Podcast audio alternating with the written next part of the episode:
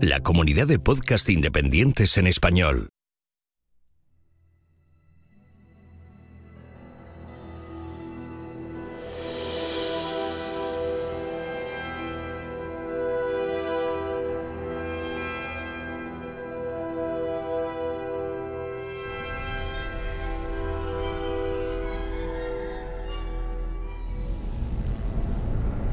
Bienvenidos a la Nebuchadnezzar, la nave de combate donde liberarás tu mente.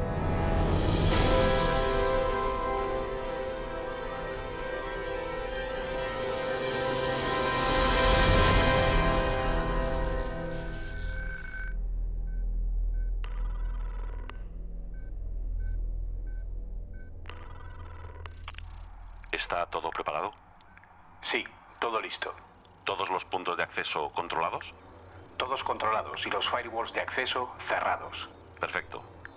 Es esencial que solo nos oigan aquellos que estén preparados. Exacto. Preparados para llevar su mente más allá. Para liberarla. ¿Crees que estarán preparados para esto? Eso espero, porque ya no hay vuelta atrás. Pues entonces... Allá vamos.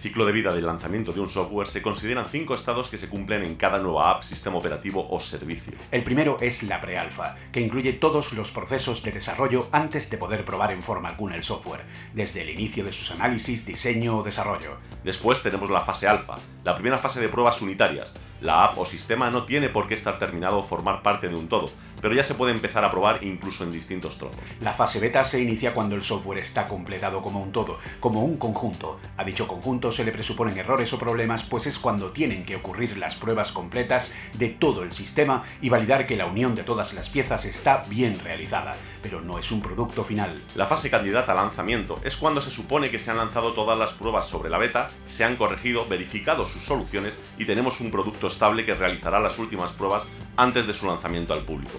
En los años 50, IBM fue quien acuñó estos términos procedentes de las letras A, B y C para representar el estado del desarrollo que realizaban. El último, la versión de lanzamiento, es la que se distribuye libremente del software a todos los usuarios potenciales finales. Cuando hablamos de actualizaciones o mejoras sobre un software más grande, cada nueva funcionalidad se entiende que estará en fase alfa, llegando a beta cuando se integre con el resto de funciones del producto al que actualiza, y así se complementa con el resto de fases.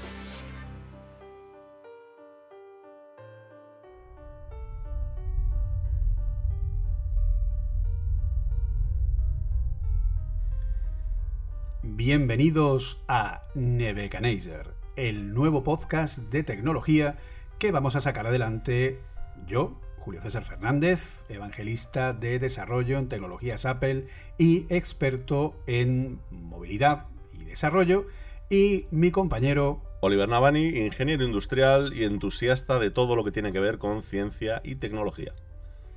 Y estamos aquí básicamente porque queremos unir fuerzas de lo que normalmente ya hacemos por separado, pero en este caso darle un punto más especial, para poder daros algo más. ¿Qué es exactamente, Oliver? Pues lo que vamos a intentar es desmentir y explicaros la información que normalmente recibimos a través de todos los medios de comunicación sobre estos temas de ciencia y tecnología que consideramos, y hablamos mucho por privado, que no están bien explicados o que tergiversan un poco la, realidad, ¿no? Entonces, eh, todas estas charlas que tenemos nosotros en privados, en la que decimos, pues bueno, esto que se está diciendo no es exactamente como es, se podría explicar mejor, podríamos darle una vuelta de rosca, pues en vez de quedárnoslo en privado, para nosotros dos, pues hemos decidido que vamos a compartirlo con todos vosotros. Y la verdad que, bueno, es una cosa que esperamos que os ayude porque, claro, Hoy día la tecnología ha llegado a un nivel, ha llegado a, sobre todo con una velocidad tan alta que es muy complicado el que cualquier persona, eh, si ya nos resulta complicado a muchos de nosotros que vivimos en el día a día de la tecnología, imaginad quien no la vive.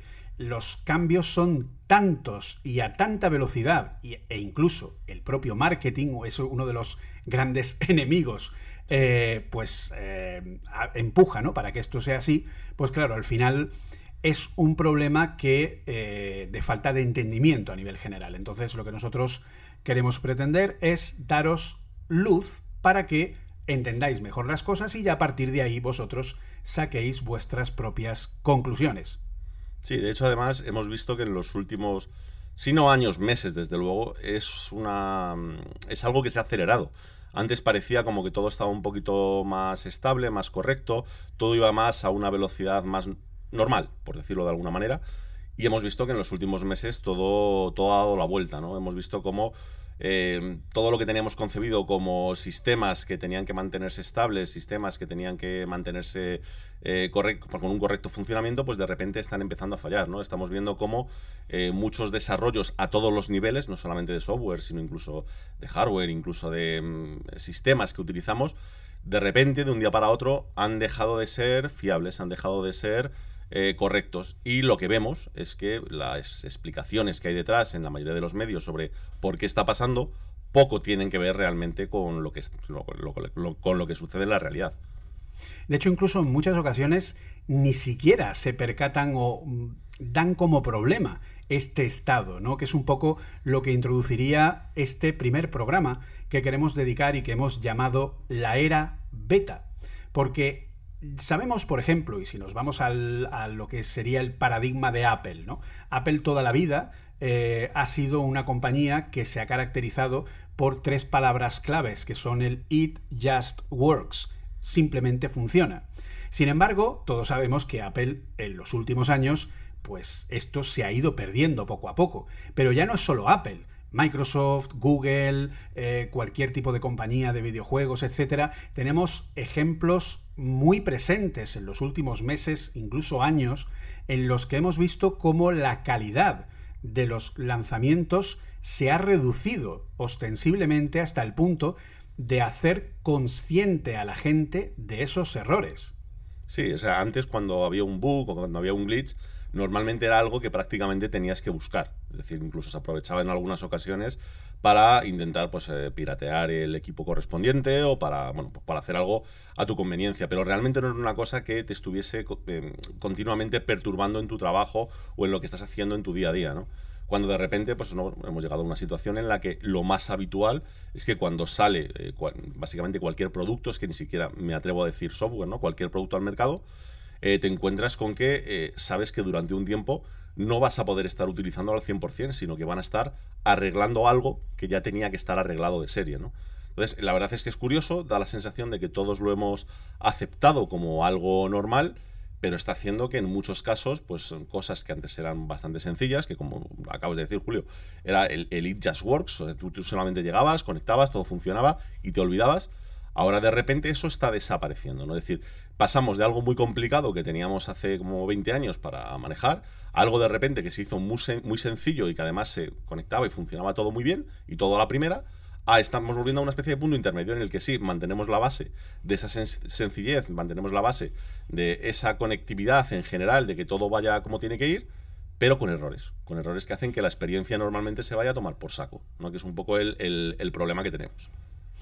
Y por eso, pues hemos eh, querido llamar a este episodio la era beta, porque al final vivimos en una era beta constante en la que todo son pruebas. Y lo primero que vamos a hablar, para ponernos en contexto, son de lanzamientos desastres o actualizaciones desastres que hemos tenido en los últimos años.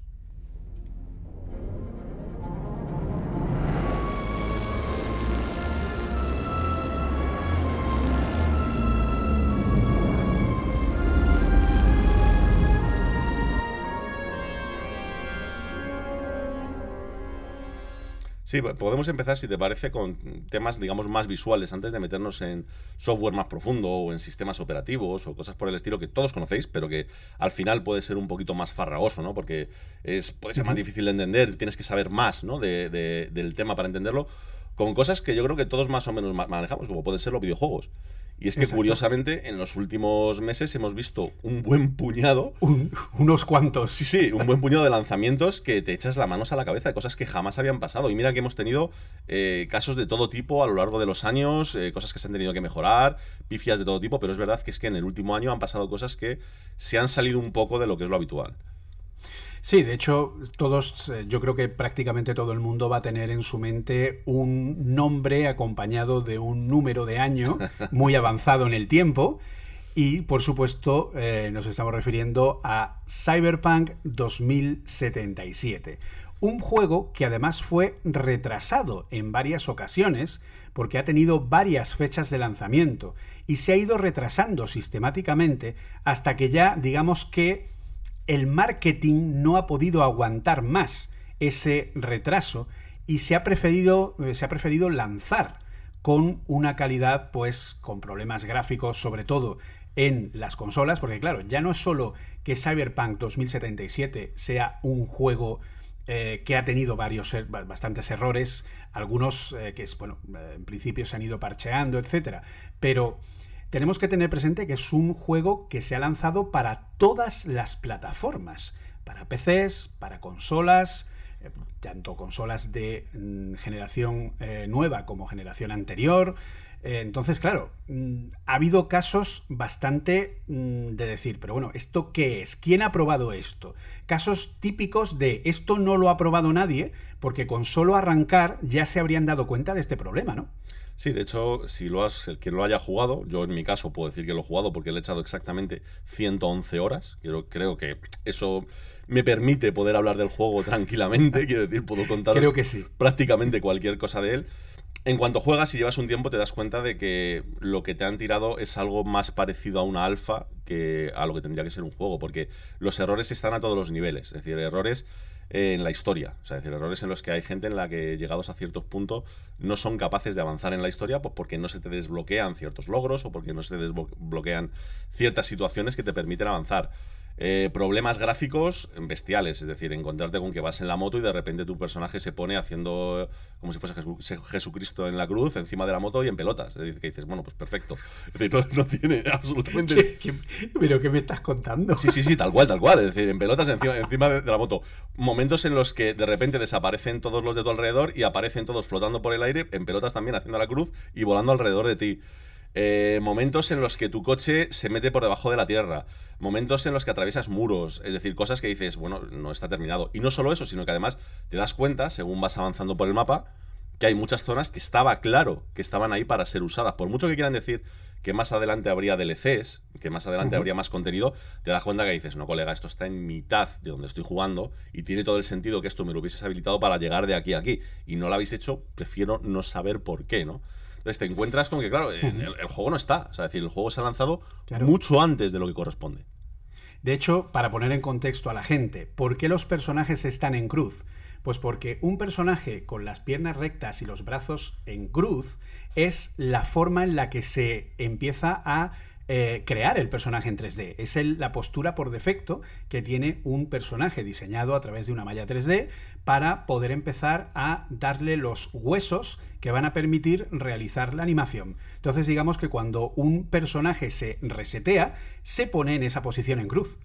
Por eso es como que se reseteaba la animación de los personajes y automáticamente por eso se ponen como si estuvieran clavados en una, en una cruz. Luego yo también recuerdo haber visto eh, cosas bastante surrealistas de, por ejemplo, estar eh, en una carretera o en una calle, eh, mirar a un lado y ver una cosa, te vuelves, vuelves de nuevo a mirar a donde estabas mirando y hay otra cosa completamente distinta. Es decir, eh, estabas mirando a una calle y hay un coche, te vuelves, vuelves a mirar y hay una moto.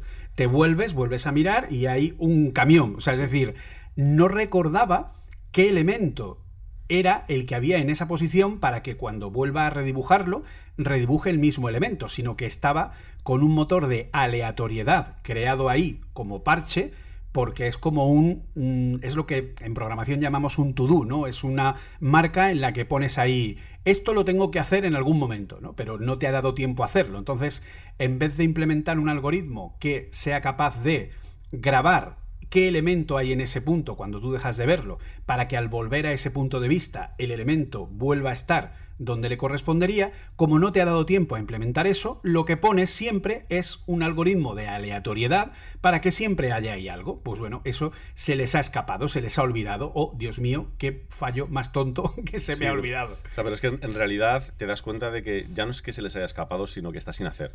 Porque hay otros ejemplos que te lo, que te lo dejan muy claro. ¿no? Claro, precisamente, o sea, es porque está sin hacer, por eso. No, no, claro, pero quiero decir, hay uno que, que perturba a todo el mundo y es que es uno de los juegos que mejor utiliza con diferencia el ray tracing. De hecho, es espectacular. Es decir, a nivel de reflejos y tal, es un juego que te llama mucho la atención porque el nivel de realismo que adquiere es muy alto, es muy, muy alto. Y, todo gracias a la iluminación, ¿no? Y a todo el mundo le llamó la atención lo mismo. Es decir, ¿por qué veo reflejado en los cristales básicamente todo? Hasta un tío que está andando a 3 kilómetros de mí, pero yo no me veo reflejado en el cristal, tu personaje. ¿Por qué está pasando eso? ¿Por qué para mirarme a un espejo tengo que entrar en una interacción y que me dibuje al personaje delante de mí?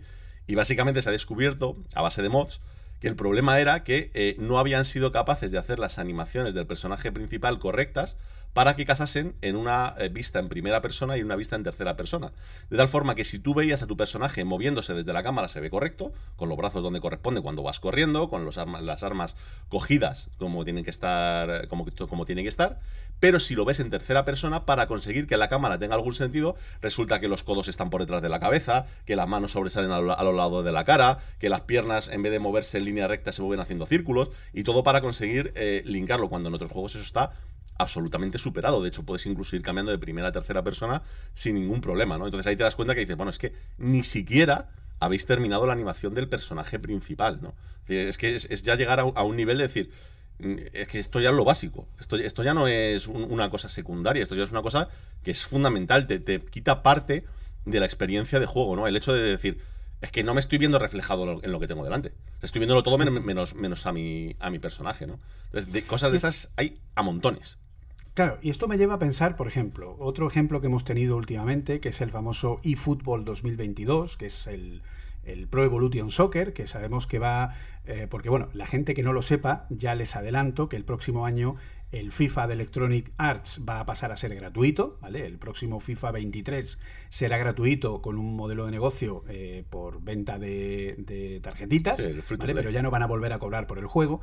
Y el Pro Evolution Soccer lo que ha hecho ha sido eh, adelantarse a este cambio de modelo y sacar el, lo que ha llamado el eFootball 2022.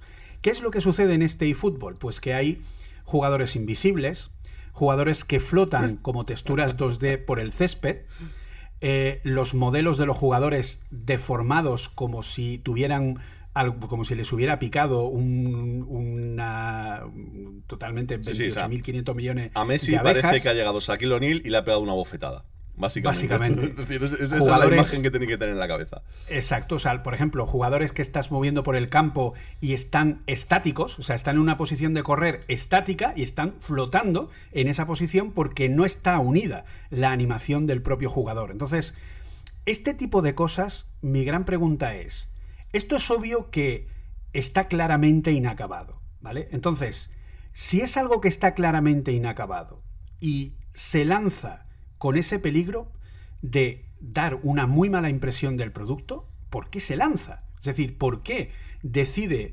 eh, la gente de Cyberpunk lanzar el juego o la gente de Konami lanzar el eFootball sabiendo que el juego no está terminado de una manera que pueda tener la experiencia? Es lo que no soy capaz de entender.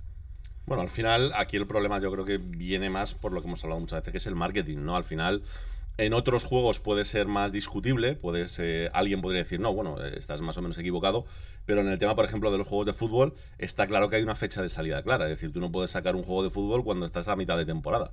Tienes que sacarlo al principio. Es decir, si tú pretendes que la gente se enganche al juego, que vayas eh, haciendo pagos a medida que hay traspasos a mitad de temporada, a medida que van sucediendo cosas, lesiones y tal, si quieres que se vea reflejado en el juego, lo tienes que tener de primeras. Si tu plan era lanzarlo para este año y no estaba, pues seguramente pues ahí hay una reunión entre el departamento de marketing, ingeniería y la dirección y alguien toma la decisión de que esto se saque como sea porque, bueno, pues habrán considerado seguramente que es más el dinero que van a ganar, eh, aunque esté en estas condiciones, que lo que puedan perder por los memes que se van a, que se van a producir a su alrededor, ¿no? Pero al final, joder, no deja de ser una chapuza, pero además es una chapuza bastante dura. ¿eh?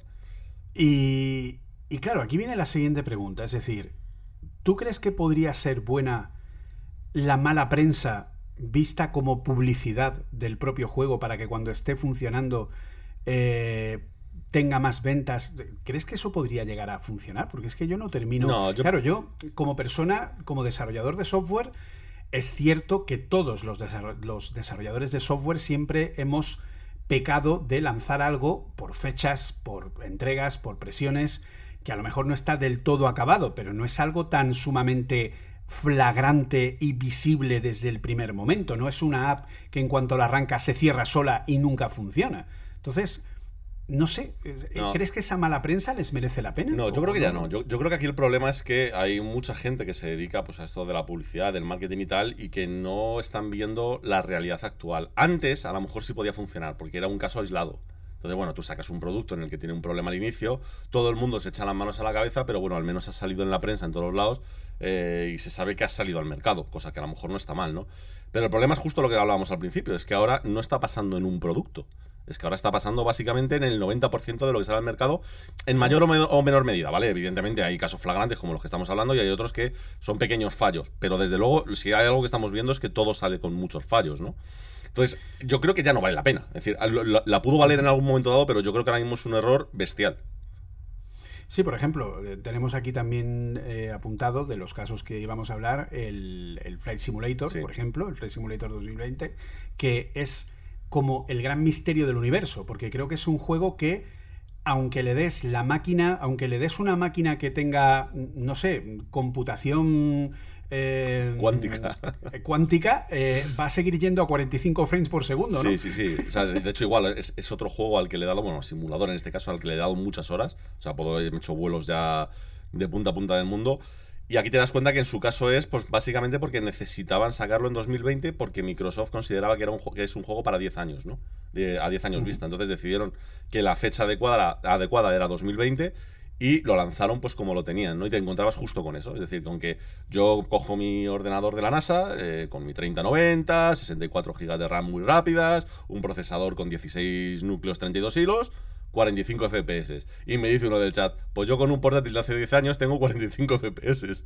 Y dices, eh, ¿qué está pasando? ¿no? Es decir, eh, exactamente, o sea, no- ¿qué, qué, qué magia negra es esta? Bueno, pues la magia negra es que básicamente el juego, según salió, por ejemplo, eh, todo el tema del motor gráfico estaba básicamente sin hacer sin hacer eh, al punto, pues eso, que, que encuentras un poco de todo. Es decir, primero el rendimiento por los suelos, luego los mapeados, tanto de lo que son los terrenos como lo de los aviones incompletos. Es decir, tú todavía a día de hoy te metes en el interior de la cabina de la 320, miras en la zona donde están los niveles y tal, y hay trozos en los que ves el exterior. O sea, hay agujeritos y todavía miras y, se, ve el exterior. Es decir, no está terminado. O muchas botoneras o muchos sistemas de control que están inoperativos. De hecho, la mayoría estamos utilizando mods de gente que lo que ha hecho es hacer operativos y ha creado sus propios sistemas de eh, autopilot y demás para poder tener, por ejemplo, el que este es el, el que más se utiliza ahora mismo en el juego, que es el A320, el Airbus. Eh, hay versiones alternativas para poder utilizarlo y poder hacer vuelos ya correctos, ¿no? Hay mods para mejorar el rendimiento, hay mods para todo.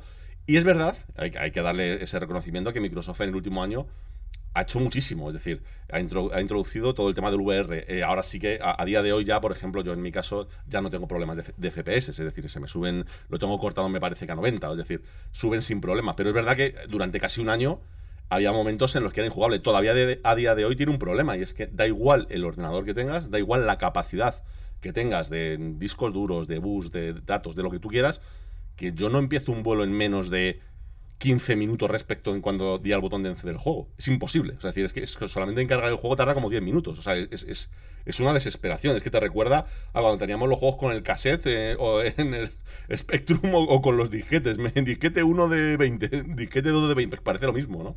Entonces todavía hay cosas que no, no están hechas. O sea, simple y llanamente no están hechas y te das cuenta, igual lo, los tamaños de las actualizaciones no tienen sentido. Son en, muchos casos para cambiar dos aviones tienes una actualización de 25 gigas. Pero es que cuando luego miras los cambios, no es que estén arreglando algo por detrás, no, es que seguramente han cogido un módulo entero del, programa, lo sustituyen y se acabó. Es decir, y, aquí paz y después gloria, ¿no? Es, es, es, bastante lamentable, ¿no? A pesar de que el juego es maravilloso, es decir, o sea, nadie va a decir lo contrario, pero evidentemente es un juego en el que los que, bueno, en mi caso, gracias al Game Pass, tampoco tuve que soltar nada en ese momento, más allá del propio Game Pass, pero que, bueno, pues que lo has iniciado en una alfa, en una beta. No lo, has, iniciado en ningún caso en una versión terminada. Ahora podría empezar a parecerse a una beta avanzada en este, este punto. Pero desde luego cuando lo lanzaron no lo era.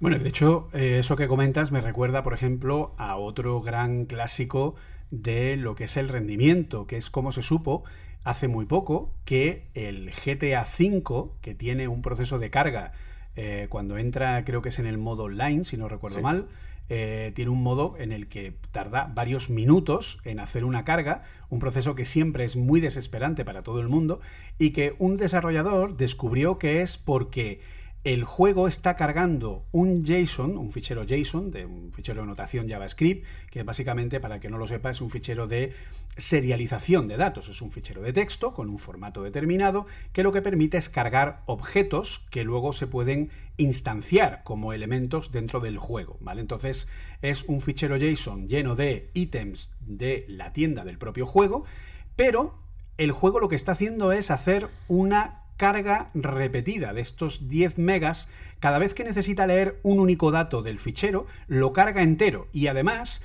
lo escanea de manera completa byte a byte para encontrar la llave que le corresponde porque no está parseando el fichero. Los JSONs normalmente lo que se hace es utilizar una librería de parseo que lo que hace es leer cada una de las claves que tiene ese fichero y construir una equivalencia como eh, objeto eh, dentro de lo que es el programa para poder trabajar directamente con él. Sin embargo, aquí se está trabajando con el JSON como un fichero de texto y cada vez que se busca una clave para cargar uno a uno los ítems del juego, se va buscando byte a byte dentro del fichero de 10 megas para localizar cada clave e ir cargándola como un fichero de texto plano, no integrando un sistema de eh, lo que sería pues de, serialización normal, ¿no? Entonces eso hace que la carga sea absolutamente insoportable a nivel de tiempo y es un error que viene desde hace pues siete años prácticamente y que nadie mm, en, en Rockstar ha dicho, oye, esta chapuza que hicimos aquí para salir, eh, ¿por qué no la arreglamos? ¿Por qué no lo hacemos de una manera más apropiada? No, es como, bueno, pues eh, si está ahí ya, pues bueno, es lo que eh, que es un tema que saldrá mucho, ¿vale? En, este podcast y los próximos, que es el concepto, eh, es un concepto a nivel de, de, desarrollo, es lo que se conoce como regresión, un fallo que es de una versión actual, pero que procede de una versión anterior donde no fue corregido. O sea, es algo así como un ticket que nunca se cierra o algo así, ¿no? Es algo que, claro, no tendría que existir. Tendría que decir, vale, hay un fallo, aunque sea de una versión anterior, lo corrijo y punto. De hecho, también pasa, por ejemplo, el último de los ejemplos que tenemos aquí es el juego Biomutant.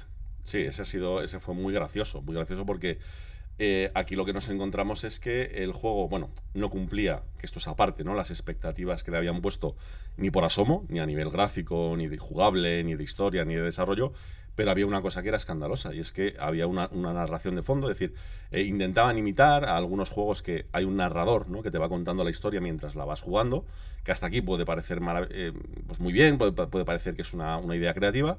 El único problema es que nadie revisó cómo quedaba esa narración con el juego y hacía básicamente que te quisieses arrancar los ojos y estirpar los oídos durante el juego. O sea, decir, porque no podías soportar, es decir, o sea, hubo gente, y yo me incluyo en el que en algún momento silenciamos el juego directamente, porque no había forma de aguantarlo. Es decir, cualquier paso que dabas te lo iba narrando y muchas veces te hacía esperar a que terminase la narración para poder seguir andando. Entonces te. Eh, un ejemplo, no, era exactamente así, pero un ejemplo absurdo. Vas andando y te encuentras un árbol. Y se encontró un árbol y el árbol tenías. Y mientras tanto no te puedes mover. Y te suelta una chapa de minuto y medio en la que dices, pues es que quiero ir tres pasos más allá. Y no puedes. Te cargas a un tío y, y, consiguió destrozar al enemigo de no sé qué y no sé cuánto. Y era así continuo, continuo, continuo. Y, y el primer parche que hicieron fue poder desactivar directamente las narraciones. O sea, eso te demuestra que nadie en esa compañía ha cogido y se ha puesto a jugar. Porque tú te pones a jugar tres minutos y te das cuenta de que eso, no es sostenible, es decir, que eso no lo aguanta nadie más de, pues eso, tres minutos. Los tres primeros minutos dices, ay, qué bonito, mira, además una voz espectacular, bien narrado, bien no sé qué. Además, como muy, a ver, era, un poco infantil, pero, pero bien hecho, ¿no? Pero claro, cuando llevas cinco minutos con eso, dices, por favor, que, alguien me, me, pegue un tiro. O sea, decir, yo no puedo aguantar esto.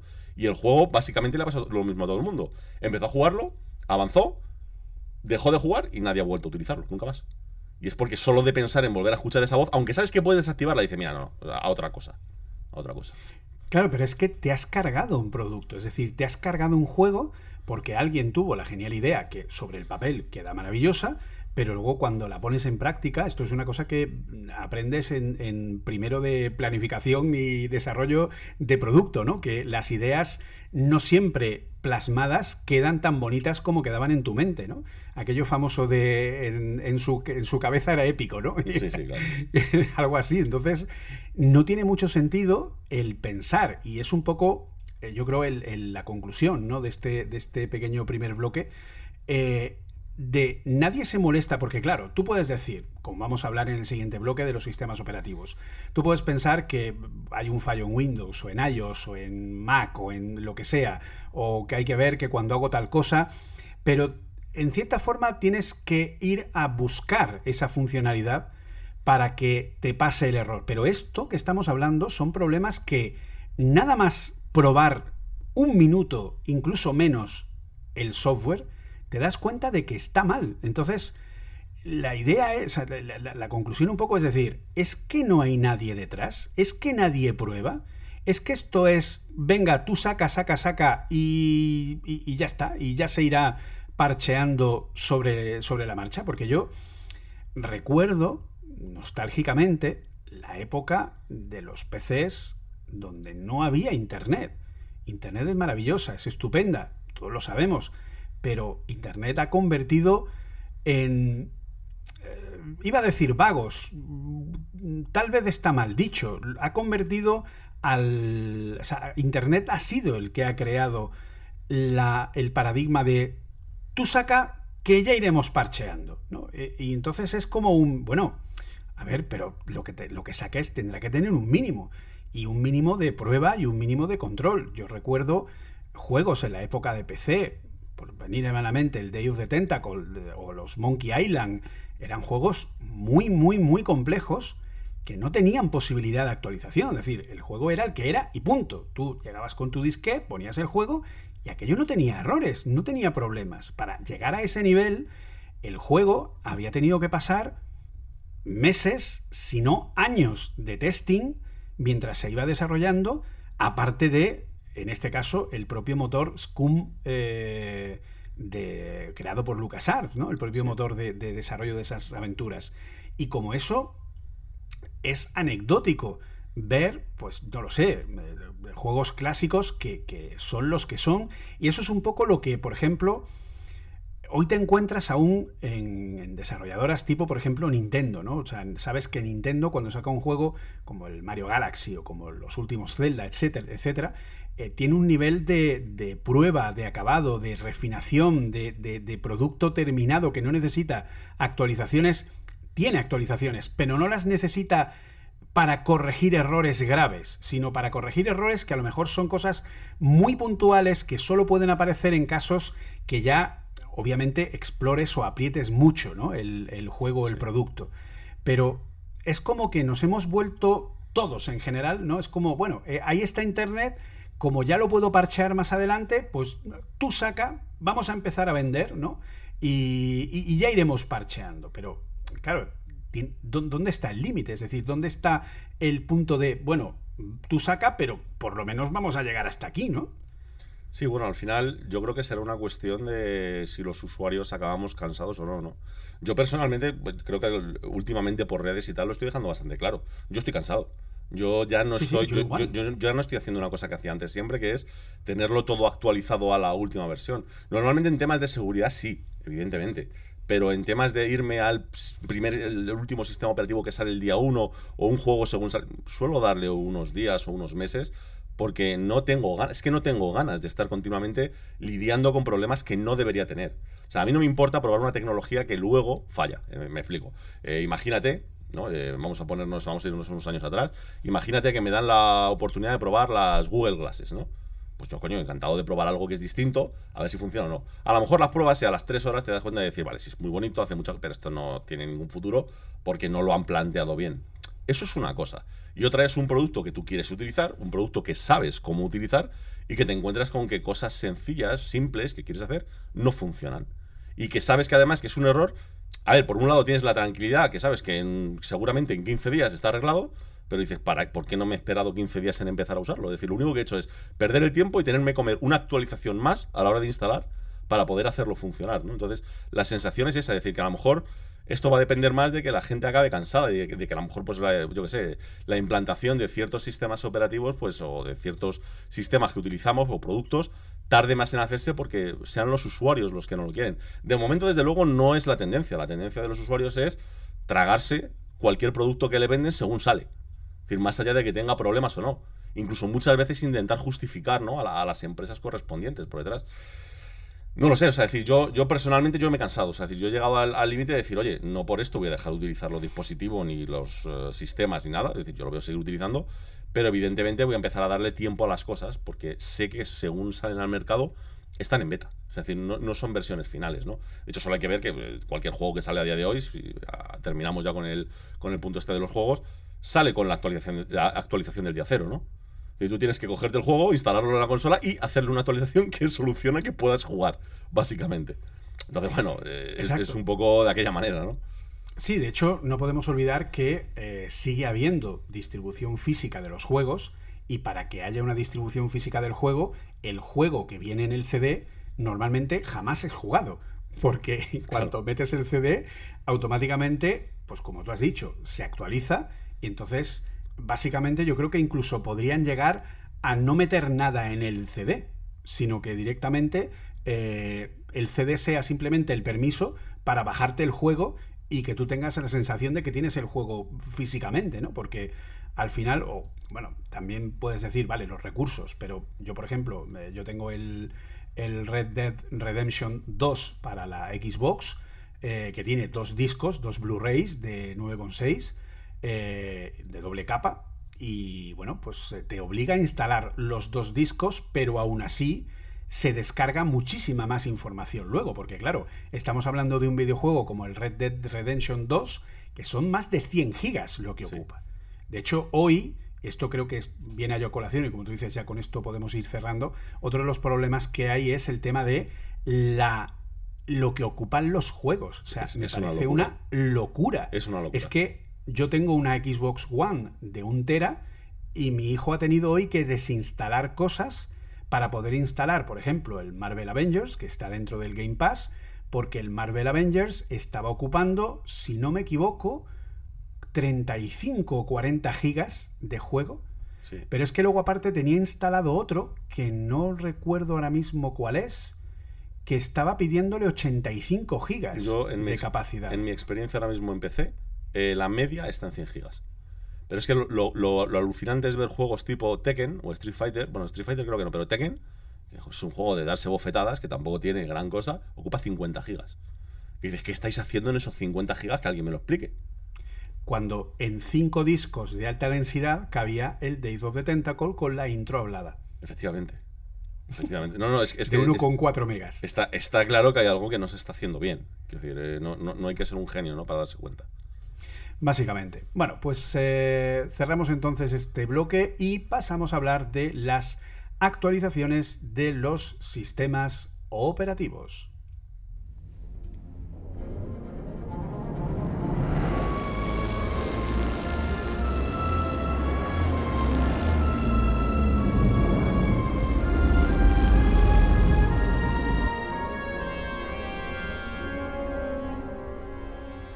Y aquí, recién llegados a los, a los sistemas operativos, como tú ya habías adelantado en el anterior bloque, tenemos a grandes jugadores. Tenemos Sí. a grandes jugadores. O sea, técnicamente Tenemos- lo que se llama abrir el melón.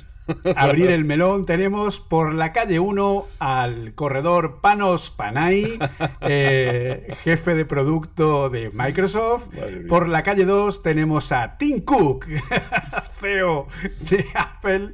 En fin, madre mía de mi vida, que Jobs nos pille confesados, como se diría. Tenemos eh, pues el recién lanzamiento del... Corrígeme si me equivoco, pero creo que no me vas a corregir. ¿Innecesario Windows 11? absolutamente innecesario. O sea, no tiene ningún sentido. Quiero decir, a, a ver, me voy a explicar para que no lleve, para que no lleve errores. Vamos a ver, Windows, eh, Microsoft, vamos a, llamarlo de otra forma, ¿no? Para ponerlo un poco en perspectiva, eh, ha tenido, digamos, una trayectoria con muchos altos y bajos. Tuvo un primer momento de explosión cuando pues, pasó todo aquello, ¿no? De Bill Gates copiando a Apple y toda la historia, consiguiéndose meter básicamente en cualquier ordenador clónico y tal, en el que es verdad que más allá de que fuese una mala copia y demás, sí que consiguió que eh, el uso de los, de los ordenadores fuese un poquito más eh, sencillo de utilizar. Empezamos con los iconos, con tal, copiado, insisto, todo de, de, otro sitio, pero que en definitiva consiguió que se expandiese al mercado. Puede gustarte más o menos, pero bueno, aquello más o menos funcionó. Tampoco creo que haya que darle muchas vueltas. Más allá de que el 3.11 o el 95 fuesen de una manera o de otra, o el 98 segunda edición, que fue un poquito más estable, aquello más o menos, más o menos funcionaba. Pero de repente llega la época en la que, pues bueno, llega nuestro amigo Steve Jobs, decide que va a, dedicarse a la filantropía y le sustituye a nuestro amigo Steve Ballmer que eh, decide, no sabemos muy bien por qué, destrozar la compañía día a día. Es decir, decide empezar a meterse en berenjenales en los que no correspondía, actualizar el sistema operativo de formas eh, que nadie ha entendido jamás, véase eh, Windows Vista y demás. Y bueno, tuvimos pues como 10, 15 años de un Microsoft que todo lo que hacía venía envenenado. Es decir, no hacía nada bien. Es decir, todo estaba mal. No conseguían sacar un solo producto que realmente valiese la pena, ¿no? Y de hecho, esto pasó, ¿vale? Y creo que es un dato muy interesante para que lo conozca la gente. Esto pasó por la forma que tenía Steve Ballmer de dirigir equipos, porque lo que hacía era tener varios equipos que hacían el mismo trabajo, pero los ponía a competir los unos con los otros para ver quién lo hacía mejor y con ello sacarse una serie de bonus económicos con respecto a ese producto, a ese desarrollo. Entonces, con esto lo que pretendió fue crear una dinámica de eh, mayor competitividad los unos con los otros y que hubiera un producto de más calidad y sin embargo consiguió todo lo contrario, que los equipos mm, se odiaran los unos a los otros, que hubiera un ambiente de, de, compañerismo fatal o inexistente, que hubiera gente pisando la cabeza al otro por llevarse los bonus, es decir, estuvo literalmente a punto de cargarse Microsoft creando esta competitividad innecesaria por el hecho de intentar entender o pensar que de esa manera el producto saldría mejor. Y, como digo, consiguió todo lo contrario y además estuvo a punto de cargarse la propia compañía hasta que, por fortuna, Bill Gates, mm, parece ser, ¿vale? Que metió ahí el dedo y le dijo a Palmer, bueno, chaval, creo que ya no, mira, eh, déjate, eh, yo te voy a dar aquí un dinerito bueno y vete a descansar, chaval. Sí, sí, es cuando entonces aparece en, escena, ¿no? Satya Nadella, que es el actual CEO de Microsoft. Y hace un cambio que para mí es muy acertado, que es decir, vamos a mirar nuestra compañía con un poco de perspectiva, vamos a ver aquí está, qué está, en dónde estamos aportando valor, ¿no? Y se da cuenta que realmente donde está aportando valor es en ciertos servicios como Office y en ciertos servicios como Azure en la nube, ¿no?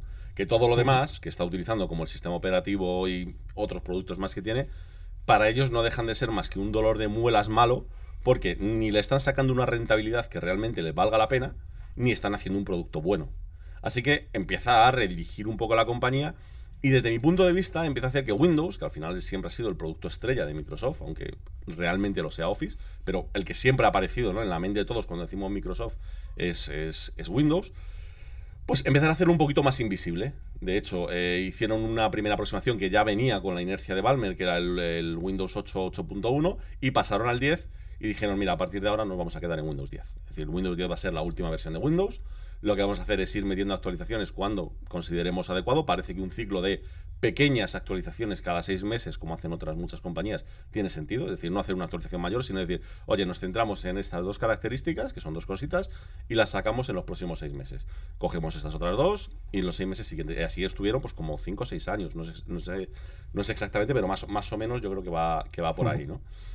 Y ha funcionado bastante bien ese muy ciclo. Bien, muy bien. Pero al final, ¿qué pasó? Que llegó Apple, es mi teoría, llegó Apple y dijo, bien, como hace bastantes años que llevamos las versiones de MacOS como 10.0, 10.1, 10.2, 10.3 y vamos por la 10.15 y ahora vamos a dar el salto del M1, vamos a dar un cambio de lo que es la nueva transición, al marketing de Apple se le ocurrió la idea de renombrar MacOS 10.16 como MacOS 11. Y alguno dirá, ¿cómo que renombrar? Sí, sí, renombrar. porque internamente, cuando tú, haciendo un programa, preguntas por el número de versión, en las primeras versiones había que preguntar por MacOS 10.16, no por MacOS 11. Por lo tanto, es un movimiento absoluto de marketing para, bueno, pues para pegar ese cambio. Yo creo que en, cierto, en cierta forma, la gente de marketing de Microsoft dijo, uy, que nosotros vamos a tener Windows 10 y Apple tiene MacOS 11. No, hombre, no, ¿cómo nos vamos a quedar atrás? Tal cual. Sé que suena muy estúpido, pero si nos ponemos en la mente de una persona de marketing, creo que tiene sentido. Claro, y con eso conllevó pues un, pequeño desastre. Y el pequeño desastre es que Microsoft tenía muy bien programadas sus actualizaciones e iban a hacer este año, en octubre, noviembre o diciembre, porque no tenían una fecha exacta, una actualización un poquito, y repito, un poquito más grande del sistema operativo, en la que iban a añadir pues dos cosas que, oye, pues que parecen interesantes. Una de ellas era un, rediseño de interfaz que realmente el, sistema necesitaba, porque llevaba mucho tiempo estancado y que además eh, dado que se utilizan mucho en Windows, eh, digamos, eh, ordenadores híbridos en los que tienes pantalla táctil o puedes utilizar un lápiz y tal, la interfaz de Windows ni mucho menos se adecuaba y el modo tablet era malísimo. Es decir, decir, bueno, vamos a darle un toque a lo que es la interfaz y además tenían desde hace mucho tiempo pendiente el poder ejecutar virtualizadas aplicaciones de Android. Entonces, es una cosa que tenían planificada para este, para este otoño.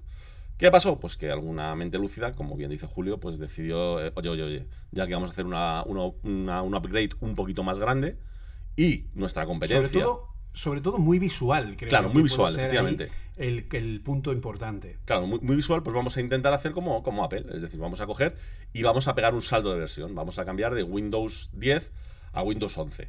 Podían incluso haberlo hecho de forma más inteligente y es pasar en medio de Windows 10 a Windows 11, de Windows 10 a Windows haberle puesto un nombre y que nunca más se vuelva a ver una actualización. Pero no lo hicieron. Decidieron sí, pasar. por favor. Yo creo que de los numeritos ya, ya vale. sí, ya llevamos demasiados años como para seguir eh, preocupándonos de en qué número estamos más que en la fecha en la que estamos, ¿no? Entonces, el caso es que, claro, tienen que lanzar esto. ¿Problema? Pues que evidentemente no es lo mismo lanzar una actualización menor que tener que hacer todo una, toda una marabunta de cambios de nombres del sistema, de marketing, de tal, de cual, para poder sacar un sistema operativo nuevo. Es decir, al final eso conlleva un tiempo y un esfuerzo para los equipos que están en ese desarrollo que lo pagas de alguna forma. ¿Cómo lo hemos pagado? Pues saliendo un Windows 11 que yo llevo explicando bastantes semanas que por favor nadie actualice todavía, que está inacabado. Está inacabado al punto de que una de las cosas claves que iba a tener, que era todo el tema de las aplicaciones Android, no está. No está y no se sabe muy bien para cuándo vaya a estar. Es decir, porque como mucho han hecho parte del, del rediseño de las ventanas. Y ni siquiera, porque todavía te encuentras muchísimos elementos que están todavía anticuados, que todavía están como, como las versiones primeras de Windows, ¿no? Entonces, eh, pues aquí nos encontramos pues, otro caso, ¿no? De un software que se ha lanzado antes de lo que debería. Este software tenía que haberse lanzado cuando? Cuando estuviese listo. Sin más. Claro, pero Microsoft puso una fecha, el 5 de octubre, y dijo, este día sale. Y de nuevo volvemos al problema. Ponemos fecha y mal. ¿Mal por qué? Pues por ejemplo, por citar algunos ejemplos. Windows 11, cuando tú tienes una ventana del explorador de archivos abierta y la cierras, no libera la memoria. La memoria que está ocupando esa ventana y los recursos que está ocupando se quedan como recursos en memoria no liberados, porque recordemos que esto está en eh, principalmente toda la parte del core del sistema operativo, es C y en C, cuando tú haces una, un allocate, cuando tú reservas memoria, luego tienes que liberarla, porque el modelo de memoria que tiene C a bajo nivel eh, requiere de, esta, eh, de este sistema de manejo de memoria, de este modelo de memoria, en el que tienes que eh, reservar y liberar memoria cuando ya no la vas a utilizar y es el desarrollador el que tiene que encargarse de ello, tanto en C como luego ya en C++, que eh, con el tema de la orientación a objetos, etcétera, pues es todavía más, eh, más clave, ¿no? Esta parte de reservar memoria y liberar memoria. Sin embargo, aquí, cuando tú cierras la ventana del explorador, la memoria que estaba utilizando se queda sin liberar y por lo tanto, si te dedicas a abrir y cerrar, abrir y cerrar, abrir y cerrar ventanas del explorador de archivos, llega un momento en el que Windows se queda sin memoria operativa. Empieza a tirar de la memoria de intercambio en disco y, en fin, puede llegar a sobrecargar el sistema y tú te preguntas, pero si no tengo nada abierto, claro, pero no ha ido liberando la memoria que ha ido utilizando. Otro grande, eh, que esto, en fin, es para, para fliparlo, ¿vale? Pero también tiene su explicación, entre comillas, es que las CPUs de AMD están teniendo hasta un 15% menos de rendimiento con Windows 11 que con Windows 10. Porque se ve que AMD no, las había, no había probado Windows 11 hasta que no ha sido lanzado. Por lo tanto, eh, a través de una serie de problemas de latencia en la caché, está teniendo estos problemas de bajada de rendimiento. O sea, mm, en fin, es como, perdona. Y aparte, Microsoft también ha querido incorporar, que esto está genial, ¿vale? Ha querido incorporar un modelo de uso inteligente de los núcleos de la CPU. Es decir, uno de los grandes problemas a nivel de desarrollo es que no se hace un buen uso de la concurrencia de procesos. Cuando yo tengo una aplicación que hace un montón de cosas a la vez, lo que tengo que hacer es usar la concurrencia. La concurrencia es la capacidad que tiene un sistema de ejecutar más de una tarea a la vez repartida en distintos núcleos o hilos que pueda tener el sistema. Si tu equipo tiene 8 núcleos, tu CPU, y tiene dos hilos por cada núcleo de la CPU, pues tienes 16 hilos donde puedes ejecutar tareas de forma paralela. Pero si tú no programas para usar esa concurrencia a través de una API que la soporte o programándola tú bajo nivel, que es aún más complicado, al final lo que pasa es que todos los procesos van al mismo sitio. Es como si tuviéramos una autopista con 16 entradas para el peaje, pero todas entraran por el mismo sitio y todas las demás quedaran libres. Eso es lo que pasa en muchas aplicaciones de Windows y es uno de los grandes problemas que tiene históricamente el sistema por la gran cantidad de eh, frameworks de desarrollo que se pueden utilizar para usar en Windows y que no todos obviamente están igual de optimizados y también porque no todos los desarrolladores saben utilizar estas funciones de concurrencia. Entonces, ¿qué es lo que sucede? Pues que igual que Apple puso un controlador de procesos en el M1 para que cuando una aplicación no estuviera optimizada para la concurrencia, la propia CPU se encarga de enviar y de procesar eso para que no vaya todo al mismo núcleo, eh, Windows ha metido un proceso igual en software, un driver, que es capaz de, a través de eh, una especie, no, no, tengo muy claro si realmente usa Machine Learning, pero creo haber leído en algún sitio que sí, que tiene parte de uso de Machine Learning, decide enviar los distintos procesos a distintos núcleos. Pues bien, ¿Qué sucede? Que este modelo no está terminado, no funciona de una manera correcta y crea el efecto contrario. O sea, al final, esta forma de tratar los procesos lo que está haciendo es enlentecerlos en vez de acelerarlos. O sea, es como, vale, pues otra más en la frente, ¿no? Sí, y luego el, último ya para, para, rematar, pues todo el tema de los hipervisores, ¿no? que esta también se las trae, sobre todo porque aquí ya entramos en un trabajo que es más profesional, que no es de, uso general, digamos, para, el consumidor, pero que si hay empresas que por algún motivo que desconozco han decidido actualizar a Windows 11, se habrán encontrado con un efecto muy indeseable y es que hay ciertos fallos de virtualización con los hipervisores. La propia Oracle ha advertido que no usen VirtualBox y de hecho creo que VMware tampoco funciona bien. Pues para todo el que tenga basado su sistema de trabajo en distintas máquinas virtuales que van utilizando o que tienen cajas tontas, ¿no? por decirlo de alguna forma, para trabajar, pues acaban de encontrar con que se han actualizado no pueden trabajar directamente, ¿no? Son fallos que, pues eh, yo creo que al final aquí lo que resumimos es que tocan todos los palos. Es decir, desde mm, no vas a dejar trabajar al que abre mucho las ventanas del explorador, hasta que el que va a jugar a un videojuego o a renderizar un vídeo no lo va a hacer como lo tiene que hacer, eh, problemas que va a compartir todo el mundo, como el, tema de los, de los núcleos, y problemas, eh, digamos, ubicados sobre todo en profesionales que no van a poder hacer cierto trabajo. Entonces, esto es un desastre. Esto es un desastre, sobre todo cuando tocaba una actualización menor, tocaba una actualización en la que con que hubiesen tocado una de las cositas hubiese sido suficiente. Perfectamente podría haber, dejado el tema del, uso de los de distintos núcleos pues para mayo del año que viene, no hay ningún problema. Es decir, son seis meses. Es decir, no es algo que realmente impacte a nadie. Y sin embargo, pues bueno, por intentar meterlo todo, cambiarle el nombre, hacer tal, pues bueno, pues nos encontramos con esta película, ¿no?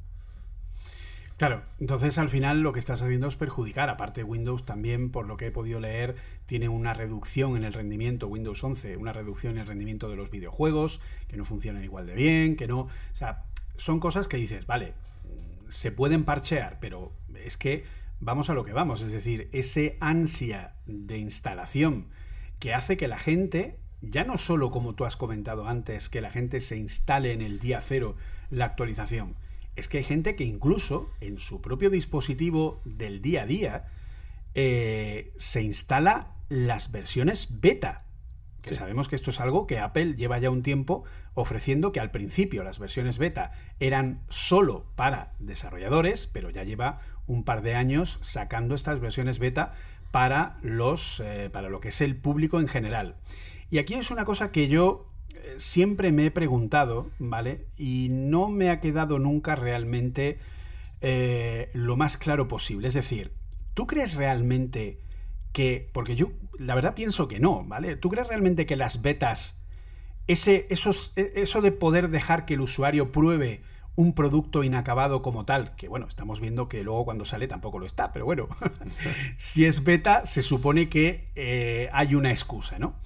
¿Realmente crees que este uso que se le pretende dar a las betas está funcionando? ¿Crees que realmente la gente prueba las cosas y reporta errores y les ayuda a las compañías? No, es que justamente ese es el tema. Es decir, la idea estaba, es, lo que hablábamos antes. Sobre el, papel lo aguanta todo y la idea era buena. Es decir, bueno, pues como tengo un montón de gente que, que utiliza mis productos que son unos frikis que les encanta trastear y tal, y que a lo mejor tienen alguno de sus dispositivos que no le dan ni un uso profesional ni un uso en el día a día, pues a lo mejor quieren probar el nuevo software y así me ayudan a desarrollarlo. está bien pensado y me parece correcto pero claro, siempre y cuando de alguna forma tuvieses que vincularte a decir, vale, pero cada vez que me encuentro un error tengo que reportarlo. Es decir, es, que esa es la cosa. Yo casi no conozco a nadie que se dedique a reportar errores cuando prueba una beta de iOS 15 o de iOS 14 o de la versión que sea. Sí, sí, está estupendo. Si cuando de repente giras la pantalla y los iconos no se dan la vuelta, pegas un pantallazo, lo envías a Apple y le dices, oye, me ha pasado esto en estas circunstancias. Pues seguramente si empiezan a encontrar pues, muchos casos parecidos, serán cosas que se arreglen. Pero lo único que estás consiguiendo es lanzar al mercado, digamos, una versión que sabes que no va a funcionar correctamente, porque además es lógico, porque es una beta, y que mm, el usuario, como mucho, va a decir, ay, qué bonitos los colores nuevos, ay, qué bonitos este icono, mira qué transición más y está, ese es, todo el uso que se le va a dar a la nueva versión, porque además normalmente las opciones que son un poquito más clave de uso de cuando sacan un software nuevo, suelen ser cosas que van más metidas en el código del sistema operativo. Y suelen ser cosas que se implementan, en el mejor de los casos, un año y medio después de que haya salido ese sistema. Es decir, si a mí me crea una API nueva Apple para, yo qué sé, imagínate, temas de realidad virtual, cuando empezó con, el, con todo el tema del, del VR, la R y demás, no se empezaron a ver alguna cosa interesante hasta pasado cuánto, mínimo un año y medio. ¿Y por qué? Porque tiene que salir, lo tienes que implementar, tienes que comprobarlo, es decir, las compañías tienen unos ciclos para poder sacar sus productos que no les da tiempo a sacarlo en el momento en el que, en el que Apple o Microsoft o quien sea quiera, ¿no? Entonces, no es tan sencillo, no es tan sencillo el, lanzar así. Por lo tanto, poner a disposición de todo el mundo una beta eh, en las condiciones actuales, pues desde mi punto de vista no tiene mucho sentido más allá de conseguir que de vez en cuando briques un montón de teléfonos, ordenadores que tengan que eh, formatear y demás, porque no se van a encontrar errores gracias a eso. Es decir, si el usuario estuviese más comprometido, quizás sí, pero no es el caso. Pero luego aparte yo voy a añadirte otro problema más, que es el de la gestión de esos informes de errores. Porque también sabemos, los desarrolladores, que en muchas ocasiones Apple, y estoy convencido que el resto de compañías les pasa igual, no están gestionando bien esos errores. Porque claro, por muy poca gente que te pruebe un sistema, vamos a suponer que hay por decir una cifra inventada, pero supongo que no, no, estará muy alejada de la realidad. Vamos a suponer que hay, no lo sé, 10 millones de descargas de la versión pública de iOS 14. Y de esos 10, de, de iOS 15, perdón. Eh, de esos 10 millones de descargas, ¿vale? Que incluso probablemente sean más, de esos 10 millones, solo 100 personas han probado una determinada función y han reportado ese error, ¿vale? El, error lo han podido detectar 100.000 personas, pero solo 100 han enviado el informe correspondiente sobre ese problema. ¿Qué es lo que sucede? Sucede que, y esto es algo que nosotros eh, a nivel de desarrollo sabemos que está pasando, eh, no se corrigen, es decir, no se ven esos informes. En Scode 13 Beta 5 había un error, eh, Scout 13 Beta 5 es del, año, del día 10 de agosto de este año, obviamente. Había un error por el que cuando tú tenías un Apple Watch unido a un iPhone, eh, lo que hacía era que buscaba, o sea, digamos que te da un mensaje de preparando el dispositivo para, eh, para desarrollo, ¿vale? Entonces, mientras prepara el dispositivo para desarrollo, porque se está descargando los símbolos que tiene internos para reconocer esa versión que tiene instalado el reloj, ¿vale? Y pasa también con algunos, con algunos modelos de iPhones, ¿vale? Mientras está descargando no puedes probar, es decir, tienes que esperar a que se procesen esos símbolos para poder probar. Pues bien, desde esta versión beta 5 se empezó a ver que hay un constante recopilando datos, recopilando datos para, eh, o sea, haciendo disponible tu dispositivo para desarrollo, haciendo disponible tu dispositivo para desarrollo. Y es un bucle continuo en el que está continuamente haciendo eso y no te deja probar. Y tienes que esperar 3, 4, 5 minutos a que termine para poder probar directamente con el dispositivo físico. Esto pasaba en la beta 5. Esto es un error que ha llegado a la versión final. La versión final publicada en el Mac App Store Xcode 13 final para desarrolladores tiene este problema y no ha sido corregido. Y me consta que ha habido más de uno, más de dos, más de diez y más de cien desarrolladores que han reportado este error. ¿Por qué no se ha corregido? Porque no tienen un buen sistema de gestión de esos informes, porque no hay nadie que hayan puesto a corregir este error, porque alguien ha decidido no sé quién, porque ¿quién le da la prioridad a los errores? ¿Quién decide si un error es más importante que otro? Eh, son cosas que llegan a un nivel bastante, eh, bastante importante y que luego te encuentras casos como los que suceden con las grandes empresas de desarrollo, que ellas nunca prueban las betas, es decir, los productos de Adobe, de Autodesk, de Avid, eh, de las grandes compañías, hasta que no sale la versión final, del sistema operativo, no prueban su software y todos los años, todos los profesionales saben que, por ejemplo, Pro Tools o AutoCAD o Photoshop o la versión que sea, mm, si tú estás usándolo como herramienta, cuando sale la nueva versión de macOS, mejor espérate a ver lo que dice Avid o lo que dice Autodesk o lo que dice Adobe porque puede ser que no funcione tu programa desde el día cero en la nueva versión de MacOS. Pasó con Big Sur, pasó con Lion cuando se eliminaron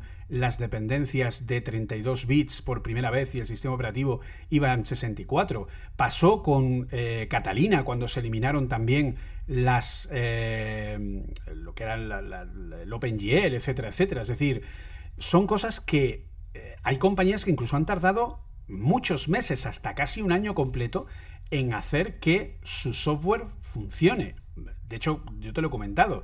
Hoy día el software de control de las cámaras webcam de Logitech no funciona en los M1.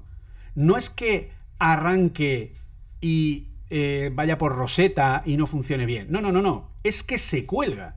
Cuando tú, te lo, cuando tú lo, descargas de, de, Logitech, te dice compatible con Big Sur solo en CPUs Intel si lo intentas ejecutar en un M1, se cuelga, no funciona.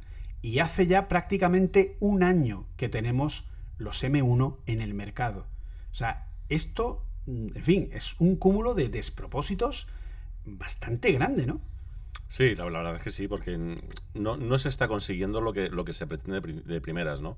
Al final todos estos ciclos que tenemos de actualizaciones se supone que son para ir añadiendo características e ir haciendo mejoras y casi lo que están consiguiendo es todo lo contrario, es decir, es agrandar un producto, hacerlo más masivo, hacerlo más difícil de controlar y luego pues la gestión para poder hacerlo pues no es prácticamente inexistente, ¿no? Es decir, da la sensación de que nunca miran eh, pues ese tipo de reportes o de que nunca miran lo que hay o que en ocasiones directamente como es tanto trabajo, deben estar trabajando en versiones, digamos, alternas de las betas que van funcionando y como corresponda que los últimos errores de una beta no es la que coincide con la siguiente de la release candidate, esos errores no se llevan a la última versión. Entonces al final, eh, bueno, pues básicamente lo que estamos hablando desde el principio, ¿no? Es decir, estamos eh, tocando pues, productos que no están acabados. Bueno, de hecho, eso que acabas de comentar sucede. En, en Apple ha sucedido en muchas ocasiones, me consta que en Microsoft también, de errores que están parcheados en una versión y cuando sale la nueva versión se desparchean, es decir, vuelven a aparecer.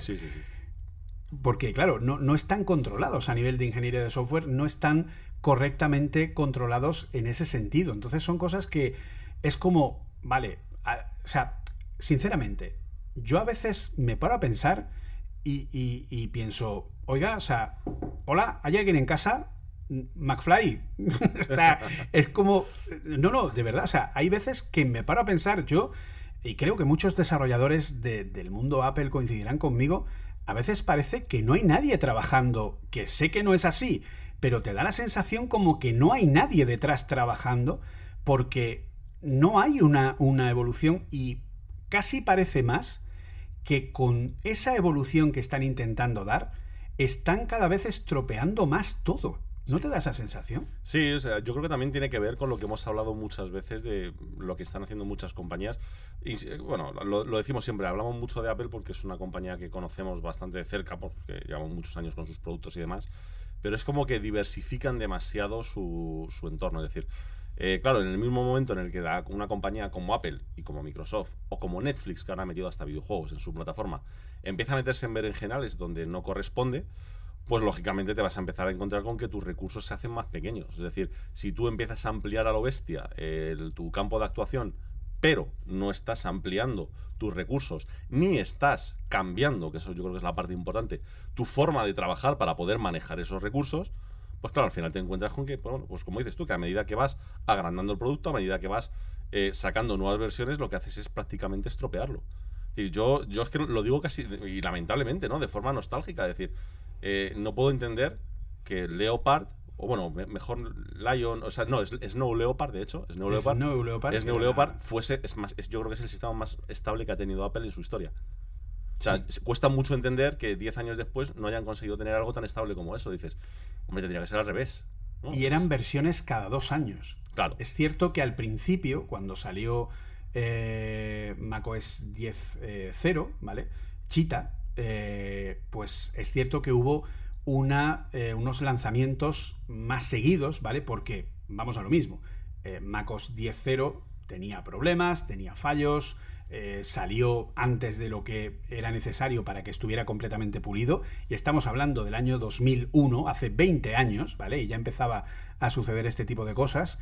Pero aún así, yo creo que Apple llegó al punto de Snow Leopard, de la 10.6, como la versión de decir, vale, ya hemos terminado, ya, está terminado el sistema operativo. Sí, yo, por lo menos es la sensación que tuve. Es decir, yo empecé en Panther y de ahí para adelante. Y yo la, sensación que tuve es es decir, llega Panther, luego llegó Tiger, si no me eh, equivoco, que con Tiger empezaron a meter cositas nuevas, es decir, que le hacían falta al sistema para que tuviese más goodies para el usuario de, pues bueno, de mejores transiciones, el tema de los widgets en su momento, el manejo un poquito mejor de los escritorios, pues más cosas en el sistema.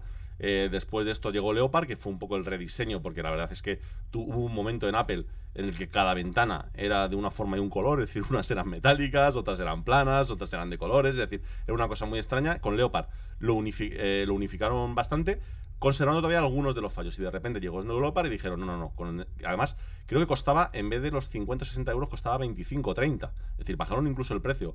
Porque casi casi lo, lo, trataron como un parche. Es decir, decir como una actualización menor. Esto es, esto es Leopard funcionando. Y efectivamente, es decir. Exacto. Tal cual, no, no, no. Es decir, y efectivamente lo ponías y decías, madre mía, se acaba de rejuvenecer tres años mi ordenador. ¿Qué ha pasado, no? Es decir, es, alucinante. Pero yo creo que a partir de ese momento ya empezaron con los Lion. Yo creo que, también coincidió, pues con meter el ciclo anual, que también coincidió con el ponerlo gratuito, ¿no? Antes tú tenías que pagarlo. Tú pagabas tus 20, eh, eran como 50 euros, si no me equivoco, el sistema operativo, y las versiones estas que hicieron intermedias eran 25 o 30. Es decir, en el momento que lo eh, pusieron, pusieron gratis, que ojo, que nadie se equivoque, no es gratis, lo estás pagando con el equipo, ¿vale? Es decir, ese es el motivo de decir, cuando tú estás pagando un extra por comprar un producto de Apple, es porque estás pagando unos extras como puedan ser el sistema operativo en concreto, ciertos ciclos de actualizaciones, ciertos servicios y demás. O sea, que nadie se lleve engaños. Es decir, es parte de lo. porque un producto de Apple cuesta más caro que a lo mejor el de la competencia. Otra cosa es que podríamos discutir, y no es el podcast, si ese, si ese valor añadido se corresponde a lo que pide Apple o no. Eso es otro tema, completamente distinto. Pero evidentemente tú estás pagando por unas, cuestas, unas, unas cuestiones adicionales a lo que es el hardware que pagas. Claro, estás pagando porque tengas eh, actualizaciones del sistema operativo pues durante siete años, que es lo que tiene ahora mismo el, iPhone 6 Plus, de 6 S Plus, por ejemplo. Sí, lo que pasa que, bueno, es- ya te digo, eso yo creo que lo dejaría para otro podcast porque de eso podríamos hablar largo y tendido. Es decir, hasta qué punto un teléfono con 7 años, las actualizaciones que están recibiendo son de algo más realmente que de seguridad. Porque si ya es de un, de un año para otro y, lo- y muchas características que perfectamente podían estar en el, en el móvil del año anterior, las quitan pues, para animarte a que cambies de equipo, eh, bueno, habría que ver hasta qué punto esos 5 o 7 años, más allá de la seguridad, que me parece estupendo y me parece que es el camino a seguir por el resto de los fabricantes, más allá de eso, te- realmente tampoco son grandes cambios los que tienen. ¿no? Bueno, te recuerdo que la Unión Europea teóricamente quiere aprobar una ley para que eh, haya que mantener, por lo menos a nivel de seguridad, durante siete años cualquier parece bien. dispositivo Es que me parece bien, me parece bien porque además en muchos de los... Bueno, esto, yo insisto, a lo mejor es un melón que sería para, para otro podcast, pero es cierto, es decir, estamos viendo como muchos de los dispositivos que manejamos empieza a no tener sentido cambiarlo cada poco tiempo. Más que nada porque no hay diferencias. Hoy han estado aquí, mi- es que os, po- os pongo un ejemplo, un ejemplo muy claro. Hoy han estado aquí mis padres, porque ha tenido mi madre un problema con el iPhone 8 que tenía, en este caso de básicamente que no se escuchaba bien el altavoz y demás, estaba ya fuera de garantía. Y pues como a mí me sobraban aquí un par de teléfonos, le he dicho, coge el que quieras. Tenía un- el iPhone XR de Ali que no había utilizado nunca y un, eh, y un Note 10 de Samsung. Pues, Miró entre los dos, ha en este caso ha preferido el Note 10, pues el Note 10 me da igual uno que otro. Pero la realidad es, y yo se lo he dicho, es decir, vale, es verdad, la pantalla que has cogido del móvil que has cogido es un poquito a lo mejor más bonita que el que tenías antes, ¿vale? Más grande, además es a toda pantalla y tal. Pero, o sea, te soy sincero, yo te voy a instalar tus 10, 12, 15 aplicaciones que utilizas, no vas a saber si estás en uno o en otro. Sí, habrá power users que evidentemente van a notar esa diferencia, que van a notar esos cambios, pero siendo honestos, es decir, estamos en un punto en muchos dispositivos como pasaba, por ejemplo, con los ordenadores hasta ahora, ¿no? Es decir, es decir, es que un ordenador cinco años arriba o abajo, ¿hay diferencias? Sí. ¿Es algo para tirarte de los pelos? No. Realmente no, es decir, sí, eh, está claro que si te vas a la última versión de cualquier cosa, eh, suele ser la más rápida, la que mejor funciona y demás, pero realmente no hay un cambio que digas que me ha cambiado la vida. Claro, es que a mí, a mí me viene mucha gente. No, yo tengo un MacBook Pro de 2015 eh, y claro, es que ya, pf, hombre, pues eh, yo soy desarrollador, pues quiero un equipo nuevo. Digo, pues sigue con el que tienes. ¿Tienes algún problema con el que tienes? Claro, el. MacBook Pro de 2015 te va mal, te va a tirones, te, te tarda mucho en funcionar. Te... No, la verdad es que va muy bien. Pues entonces, ¿para qué No, quieres no cambiar? toques, ¿para qué tocas? O sea, es ¿Pa' decir, qué no- tocas? es, decir, o sea, es- es que es así. Es decir, al final yo creo que gran parte del problema es ese, es decir, que nos cuesta, es decir, es verdad que con los móviles hemos tenido una cosa que, era, que ha sido curiosa, ¿no? Es que es cierto que durante los primeros 5, 6, 7 años de desarrollo de lo que son los smartphones, año a año había diferencias abismales. Triplicar o cuadriplicar la potencia, pantallas del doble de resolución, eh, tecnologías nuevas. Pero es lo que te digo, o sea, si tú vete a los últimos 4 o 5 años, dime algo disruptivo, no lo hay. Nada. O sea, simple y llanamente no lo hay. Es, es- es- es lo que le digo a todo el mundo cuando me preguntan, porque ahora a mí me- antes me preguntaban por los iPhones, ahora me preguntan por los Android. ¿Cuál me compro? Yo la respuesta que le doy es el que te parezca más bonito. Es que son todos iguales. Tío, es decir, todos tienen las mismas puñeteras especificaciones. Busca el que te guste más, el que a la mano digas, ay, pues este me gusta. Que además, más o menos puedas pagarlo. ecosistema, claro, el que tenga el ecosistema con el que más cómodo te sientas. Claro, es decir, pero es que, pero es que honestamente, honestamente, es decir, ¿qué te voy a decir? Que hay una diferencia, insisto, estoy hablando mundo Android. ¿Qué te voy a decir? Que hay una diferencia entre unos y, y otros. A ver, hay gamas, pero cuando estás en la misma gama, ahora mismo la gama alta lo he dicho 50 veces. La, la gama alta es Snapdragon 888, 8 o 12 GB de RAM, 128 o 256 de, de memoria y pantalla 120 Hz. Se acabó. Es que son todos iguales. Es que no puedes decir, este tiene más, este tiene. Que no, que te deje de tontería. Las cámaras, mira, o sea, la diferencia entre las cámaras es la que es. Que nadie se tire. Es decir, sí, hay mucha diferencia entre una cámara de ahora y una de hace 7 años. Pero la del modelo de este año y la del modelo del año que viene, por favor, a diferencia siempre hay. Pero no es algo que vaya a decir, es que me está cambiando la vida. No, hijo, no. El 99% O sea, es decir, no de la así. gente en un test ciego no es capaz de darse cuenta Pero de la diferencia. pero tú no te acuerdas del vídeo ese que se hizo viral de cuando colocaron, que es que es, es de coña, pero es así. Colocaron el iPhone XR contra un iPhone 11, si no me equivoco, 11, sí, 11. No, 10S, perdón, 10S, ¿vale? Eh, al lado, uno con la pantalla de, con menos resolución y TFT y la otra con más resolución y AMOLED. Prácticamente ninguno acertó cuál era cada uno. Es que la gran mayoría de la gente no es capaz de distinguir. Yo, yo, yo, yo ya sabes que yo seguramente sí, tú también. Pero para el 99% de la gente no lo distingue. O sea, no es, algo, no, es una, no es una cosa que sean capaces de notar en la realidad. Es una chorrada. Entonces, o Bueno, sea, yo de hecho, fíjate, o sea, yo el otro día intenté enseñarle a mi mujer, eh, porque hemos eh, comprado una Apple TV 4K y entonces mi televisión tiene la mala costumbre de poner el modo, el modo Swap Opera por defecto a toda entrada nueva que, que coge. Entonces, claro, yo el modo Swap Opera, el modo, ah, el modo de lo que llaman True Motion, en el caso de, de- de LG, pues es que o sea, me sangra la retina, ¿vale? No puedo evitarlo, ¿vale? Me, me- me pone muy nervioso. Sí. Entonces yo automáticamente lo quito, ¿de acuerdo? Bien, pues yo la intenté poner eh, con, con Matrix como prueba, con la película, eh, la diferencia entre ahora tiene True Motion encendido, ahora no lo tiene, mira la diferencia, no la veía. por eso te estoy diciendo. Es que Y para mí era como la noche y el día. Bueno, pues ni ella ni mi hijo eran capaces de ver la diferencia. Claro. Lo veían Es que- igual. Es que es, justa- es que es justamente eso. Y, y como eso pasa con todo. Es decir, eh, yo estoy haciendo pruebas con equipos que son de gama bajísima, en el sentido de Chromebooks, y te das cuenta de que dices, bueno, esto evidentemente no puede competir con un MacBook o con un Surface. Claro que no. Pero vamos, yo te aseguro que el 90% de la gente que conozco no notaría la diferencia entre ese Chromebook y un ordenador de 5.000 euros. Ni de coña. Es imposible, porque para la- las tareas que están haciendo es lo mismo. Mi hijo ha estado O sea, es trabajando, claro, mi hijo ha estado trabajando con un Chromebook durante el último año, eh, perfectamente, un Chromebook que, que nos regaló Google, eh, un Chromebook de Acer, eh, muy básico, pero que funcionaba perfectamente. Ha estado trabajando con él en, en clase para hacer sus trabajos, sus presentaciones, sus cosas. No ha tenido ningún problema. Al final No, el claro. Chromebook se rompió el pobrecito, pues eh, ahora tiene el MacBook Air que tenía mi mujer del año 2011 para él sigue siendo lo mismo, o sea, no, no, no, Claro, no ve diferencia. Depende de lo que utilices, pueda verla o no verla. Claro, es decir, si nos lo dan a ti a mí, dices, por favor, es decir, un poquito de respeto, ¿no? Es decir, no me des un Chromebook para renderizar un vídeo que se me para la patata, pero eso está claro. Pero una cosa es, digamos, casos puntuales o profesionales y otra cosa es el resto de los usuarios, ¿no? Entonces, al final, todo esto estamos viniendo a eso, es decir, eh, es que muchas veces el problema es que todos estos ciclos ya no deberían ser los que son. Es decir, hubo un momento en el que tenían todo el sentido del mundo, es decir, que fuesen rápidos porque había un cambio muy rápido, pero por ejemplo, en tema de dispositivos móviles, el, el ciclo debería cambiar. Lo, lo- lo hablamos en el otro podcast, el ciclo debería cambiar. ¿no? Sí. Que al final es un poco lo que estamos hablando. Y cambiando el ciclo seguramente solventaríamos todos estos problemas que hay aquí de pues, eh, vivir en una continua beta. ¿no?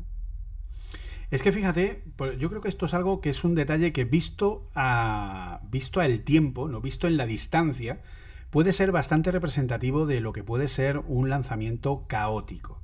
Vamos a volver un año al pasado y a recordar iOS 14. iOS 14.0 fue lanzado el 16 de septiembre del año 2020. Solo salió para los iPhones, para los iPad no.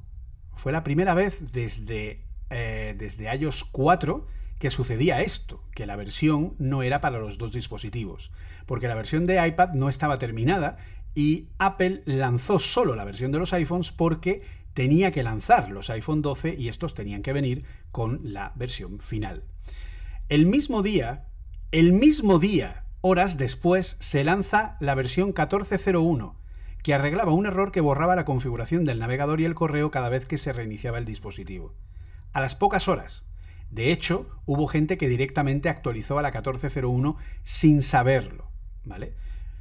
Luego, eh, cuatro días después, cuatro días después, el 20 de septiembre, sale iOS 14.1, también para el iPad, versión que además había estado en beta de forma paralela junto a iOS 14 cuando aún no había salido iOS 14 de forma oficial. La beta estaba, pues eso, disponible antes de ese lanzamiento. El 5 de noviembre, 16 días después, es decir, 20 después de la versión 14.0, sale la 14.2 pero no para los iPhone 12 y 12 Pro, porque estos tuvieron que esperar al 18 de noviembre. Y al día siguiente de ese lanzamiento, el 18 de noviembre de iOS 14.2 para los iPhone 12 y 12 Pro, a- al día siguiente sale la 14.2.1 para los iPhone 12 y 12 Pro para arreglar un problema, un hotfix de un problema que habían visto en los lanzamientos. Es que, es que es el camarote de los hermanos Marx. Es, que no puede ser. No, te quiero decir, es, es que no tiene sentido. O sea, ¿me estás diciendo que no podían esperar dos semanas y lanzarlo todo bien de primeras? Es que, es, que, es que al final se reduce a eso. Es decir, podemos darle todas las vueltas del mundo. Pero al final se reduce a que si no hubiesen tenido una fecha que no era la adecuada, esperando dos. Dime tú qué usuario no puede esperar dos semanas a tener un iOS un poquito más bonito, narices. Que no estamos Son 20 hablando. días. Insisto, que 20 est- días. estamos hablando que de iOS semanas. 13 a iOS 14 hay pequeños cambios. Hay widgets. Sí, bueno, pero tío, puedes esperar 15 días sin problemas. De ningún tipo. Pero no, nos tenemos que comer 15 días de. eh, pues eso, por lo que, lo, lo- lo- que estás diciendo tú, de caos, de que este no funciona, de que este se me apaga, se me borra la configuración de este, para este actualizado, pero oye, porque en el iPad tengo una versión, en el iPhone tengo otra. Son cosas que no tienen ningún sentido. O sea, más allá de que sí, tiene un sentido comercial, tiene un sentido de marketing, tiene un sentido de que tienen que hacerlo según unas fechas. Pero si tú lo miras desde un punto de vista racional y sobre todo desde un punto de vista de desarrollo de software, de ingeniería de software, es un desastre. Es un absoluto desastre. Esto no se puede hacer así. Básicamente. Pero, y luego, ojo al dato, que es otro de los puntos que teníamos ahí. Ahora llegamos, instalamos una versión mayor, nos pone papá, papá, papá, y de pronto dice eh, hotfix, ¿no? O sea, error de última hora, versión eh, 14.2.1, y te acabas de instalar la 14.2 que ha tardado la misma vida. Venga, me voy a instalar la 14.2.1. Pum, una hora instalando. Claro, ese, ese es ¿Cuánto ocupa? 4 gigas Ese es en iOS. Y dices, perdona, ¿qué, qué, qué has metido aquí? Has metido otra vez todo el sistema Todo el operativo. Todo el sistema. Es que, es que ese es otro tema que, que- que es interesante mirar. O sea, si nos vamos a, igual, pues a eso, a, a momentos en los que estaba eh, Tiger, Leopard y compañía, y en aquel momento Windows 7, cuando correspondía y demás, tú te encontrabas con que una actualización del sistema, en ambos casos, eran 5 minutitos. Es decir, era pues una actualización que básicamente es sustituir una pequeña parte del sistema operativo y tal. ¿Cuánto ocupa? 300 megas. ¿Por qué? Porque están cambiando pues algún módulo, alguna API, alguna historia que Claro. necesitaban cambiar. Tú ahora te encuentras Windows, con que... la DLL esta, la DLL Claro, otra, es un archivo, el tío, un- un, Framework, par, un par- un par de archivos, una carpeta, unas configuraciones que tienen que mover, ok, es decir, todos podemos entender eso. Pero es que estamos en un punto en el que primero, todas las actualizaciones que estamos haciendo son gigantescas, es decir, básicamente son gigantescas porque reemplazas el sistema operativo. O sea, es decir, no lo reparan, lo reemplaza directamente. Y segundo, eso lleva un, problema, un problema mm, de la mano. Y es que cuando tú estás haciendo una actualización mayor del sistema, es decir, reemplazando el sistema operativo, como haya un problema, te lo cargas. Y a mí me ha pasado. Y me ha pasado en los dos. A mí, y nadie me puede decir lo contrario, porque además lo he puesto por internet, lo he puesto por todos lados. Me pasó en Windows, que tuve que in- iniciar un directo una hora antes, porque con una actualización se cepilló básicamente todo el arranque, que yo me quedé con cara de decir qué está pasando. Suerte que, como ya sé que estas cosas pasan, tenía una copia de seguridad en otro disco duro dentro del ordenador-. Arranqué desde el otro disco duro e hice el directo normalmente. Y con, y con Catalina me pasó lo mismo, que al pasar de la punto no sé cuánto a la punto no sé cuánto, se cepilló el sistema. Y gracias a que tenía una, una copia externa del disco por USB, arranqué desde ahí y, le hice, y, lo cloné de nuevo al ordenador. Cuando son actualizaciones menores, o actualizaciones en las que habría que cambiar literalmente 25 archivos. Pero no, es que estás cambiando el sistema entero. Es decir, no es normal que en una actualización tardes media hora. O sea, 45 minutos. Es que es lo que te digo. O sea, tú miras, es decir, lo que tarda Windows, por ponerte un ejemplo, en instalarse de cero en un ordenador, en mi ordenador, o sea, en- bueno, mejor dicho, pa- para, para que haya datos que se puedan corroborar. En el ordenador de Ali, cuando lo montamos en directo, la instalación de Windows, drivers, instalar Minecraft y ponerlo en marcha, el conjunto fueron 25 minutos. 25 minutos haciéndolo delante de una cámara, que siempre es más lento que si lo estás haciendo tú solo. Dices, ¿cómo es posible que luego quiero hacer una actualización menor del sistema y se tire una hora y media? ¿Me lo puede explicar alguien? Es decir, no, no tiene sentido. No tiene sentido. No lo están haciendo bien. Pasa que igual lo que estábamos hablando antes con los juegos. ¿Cómo puede estar ocupando un juego de bofetadas 50 gigas? ¿Me lo puede explicar alguien? O sea, no, hay textura que ocupe para ese juego 50 gigas. No, es que. básicamente, ¿qué es lo que pasa? Que cogen el proyecto de otro anterior, lo cogen entero, de lo dejan incluso con partes que tenía el proyecto anterior, meten el proyecto nuevo y tal cual cogen y lo publican, se acabó. Sin más historia, ¿por qué? Porque las fechas están suficientemente apretadas para no tener, para no perder el tiempo deshaciendo que se aguante el usuario y se trague los 100 gigas que ocupa este juego. Sea, básicamente se, se acaba reduciendo eso. Es decir, todo el tema de la eficiencia, todo el tema de intentar que las cosas estén bien hechas, todo el tema de intentar que las cosas funcionen como deben, eso, eso es aparte. Eso ya Eso no se, es. lo ha, se, se lo ha cargado las fechas y el marketing. Efectivamente. Efectivamente. Es que ya, te digo, en el caso de las actualizaciones es, es, que es muy claro. No tiene sentido. Es decir, no tiene sentido. Es decir, ¿cómo puedes tardar menos en instalar un sistema operativo de cero que en actualizarlo? O sea, por mucho que me digas, bueno. Lo estás cambiando. Porque lo estás cambiando entero. Entonces, claro, tienes que tener una medida de seguridad de la leche. Decir, bueno, espérate, para cambiarlo, primero hago una copia de seguridad de todo esto porque si no se me puede liar. Tengo que hacer no sé, me, me refiero internamente. Tengo que hacer no sé qué, ahora reservo esta memoria para meter el sistema para que arranque. Ahora tengo. Claro, tienes que hacer una serie de cosas que llevan un tiempo. Pero es que, no, es que lo que te digo no es normal. O sea, yo, yo, yo te compro. Pasas de Windows 10 al que debería ser un Windows 11 de verdad, no al que han sacado, ¿vale? Es decir, a uno de verdad. Hombre, yo puedo entender que se tire una hora actualizando un sistema, o lo mismo en macOS, que es decir, haces un cambio grande, el sistema es completamente distinto, pues vale, pues es lo que tarde. Es decir, es, lógico y normal. Pero desde luego, eh, para una actualización menor, tirarte una hora no tiene sentido. O sea, o sea, es, que, es que en iOS yo creo que menos de media hora no tarda, o sea. Sí, sí, no. Yo, por ejemplo, el último parche de MacOS, que si no me equivoco es el. La, bueno, ahora estamos en la 11.6, hubo una versión 11.5.1, si no recuerdo mal.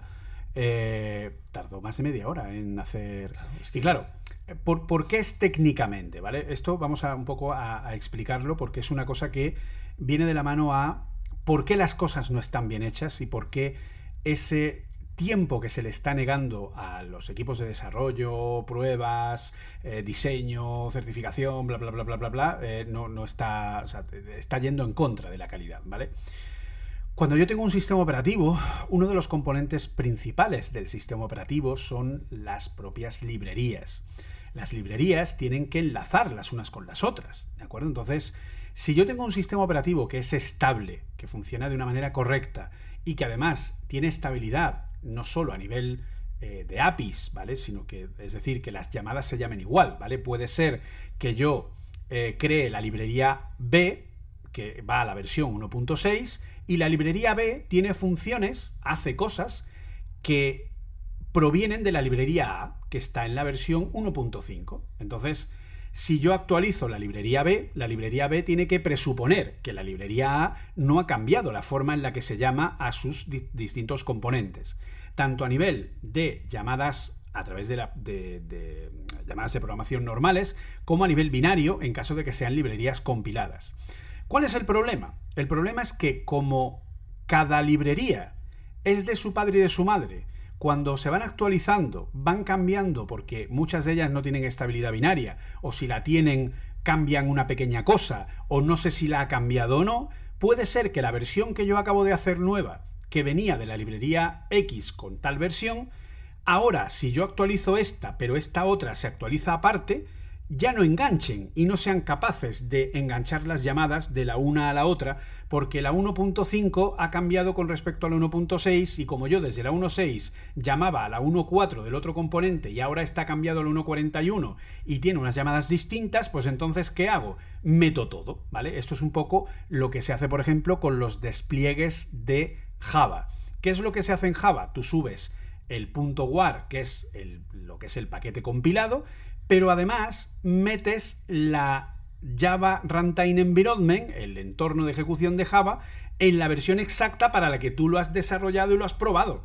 ¿Vale? ¿Para qué? Para que si luego Java evoluciona y cambia determinadas llamadas, te dé igual, porque tú sabes que con tu versión, tu software que has subido, va a funcionar perfectamente, que es lo que le pasaba a Swift, por ejemplo, que cuando tú hacías una aplicación en Swift 4.2.1, eh, solo funcionaba con la librería estándar de Swift 4.2.1. Si lo hacías para la 4.2.2, tenías que volver a compilar todo el software porque los enlaces de llamada no correspondían a nivel binario. Entonces, eso ha llegado a tal nivel de caos, de tantas dependencias y de tantas librerías a tantos niveles, que la única manera de estabilizar o garantizar que un sistema va a funcionar bien es meter todo a lo bestia con lo que sabes que a nivel de dependencias va a funcionar con todo lo que tú tienes.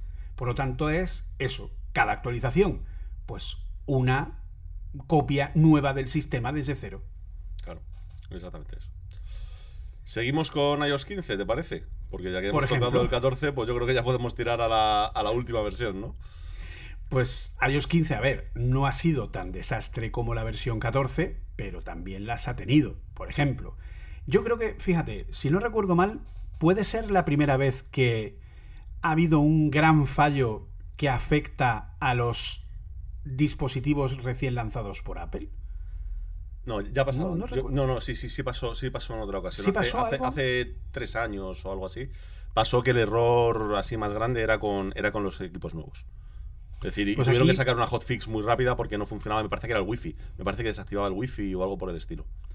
Pues aquí el gran problema, que es el que muchos han sufrido, es eh, el emparejamiento de los iPhones 13 con los Apple Watch que muchos no se podían emparejar, otros no funcionaba el desbloqueo de la mascarilla, otros eh, no podían usar CarPlay porque eh, se quedaba colgado mm, y luego han averiguado que es que si estaba activada la ecualización de música en Apple Music colgaba directamente CarPlay y dejaba de funcionar y todo ese tipo de cosas. Y luego lo que es la... eh, lo, típico que pasa, o sea, yo creo que esto, eh, no sé, no, no termino de entenderlo. ¿Por qué todas las...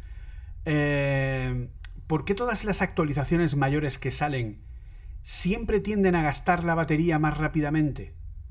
Porque al final es cierto que cuando yo instalo una nueva versión, el sistema reindexa todo el contenido multimedia al terminar de actualizar y no nos está diciendo que está haciendo un proceso, ¿vale? Por lo tanto, hay eh, lo más normal es que esa reindexación haga que haya un mayor consumo de batería, pero es algo que siempre pasa, es decir, cuando todo el mundo pasa de versión mayor, lo primero que dice es, es que ahora la batería me dura menos. Sí. Sí, pero tú acuérdate que Mac OS eso lo solucionaban con una forma muy sencilla y que además casi podemos enlazar con la siguiente pregunta que podemos hacernos, ¿no?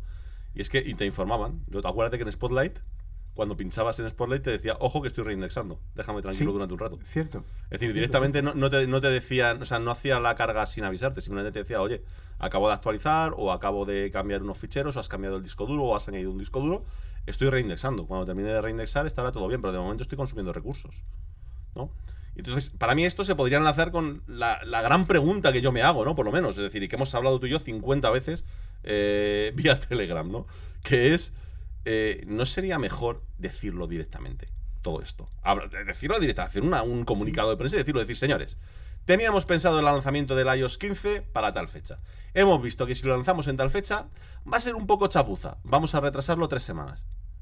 O sea, yo mi pregunta es, ¿realmente habría alguien que podría señalar con el dedo a esa compañía diciéndole, sois un desastre o todo lo contrario? O sea, es que a mí, a mí esa es la cosa que me, que me fascina. Es decir, o sea, no acabo de entender dónde tienen miedo las compañías de decir eso. O sea, distinto es, ¿vale? Que si es una compañía desastrosa y que te diga, eh, te lo retraso dos semanas y a las dos semanas, te lo retraso ocho meses y a los ocho meses te lo retraso. No, eso es una cosa. Otra cosa es, dentro de unos plazos eh, adecuados, decir, bueno, voy a sacar una versión cada X tiempo. Oye, y si cuando llego no está, bueno, evidentemente si me dices que vas a tardar otro año, ahí la prensa hablará. Pero si me dices, eh, señores, hemos encontrado ciertas cosas, queremos que salga bien, hay que retrasarlo un mes. Mm, honestamente, es que me cuesta mucho ver dónde está el problema, ¿eh? Más allá de que creo que gente como tú o como yo les aplaudiríamos.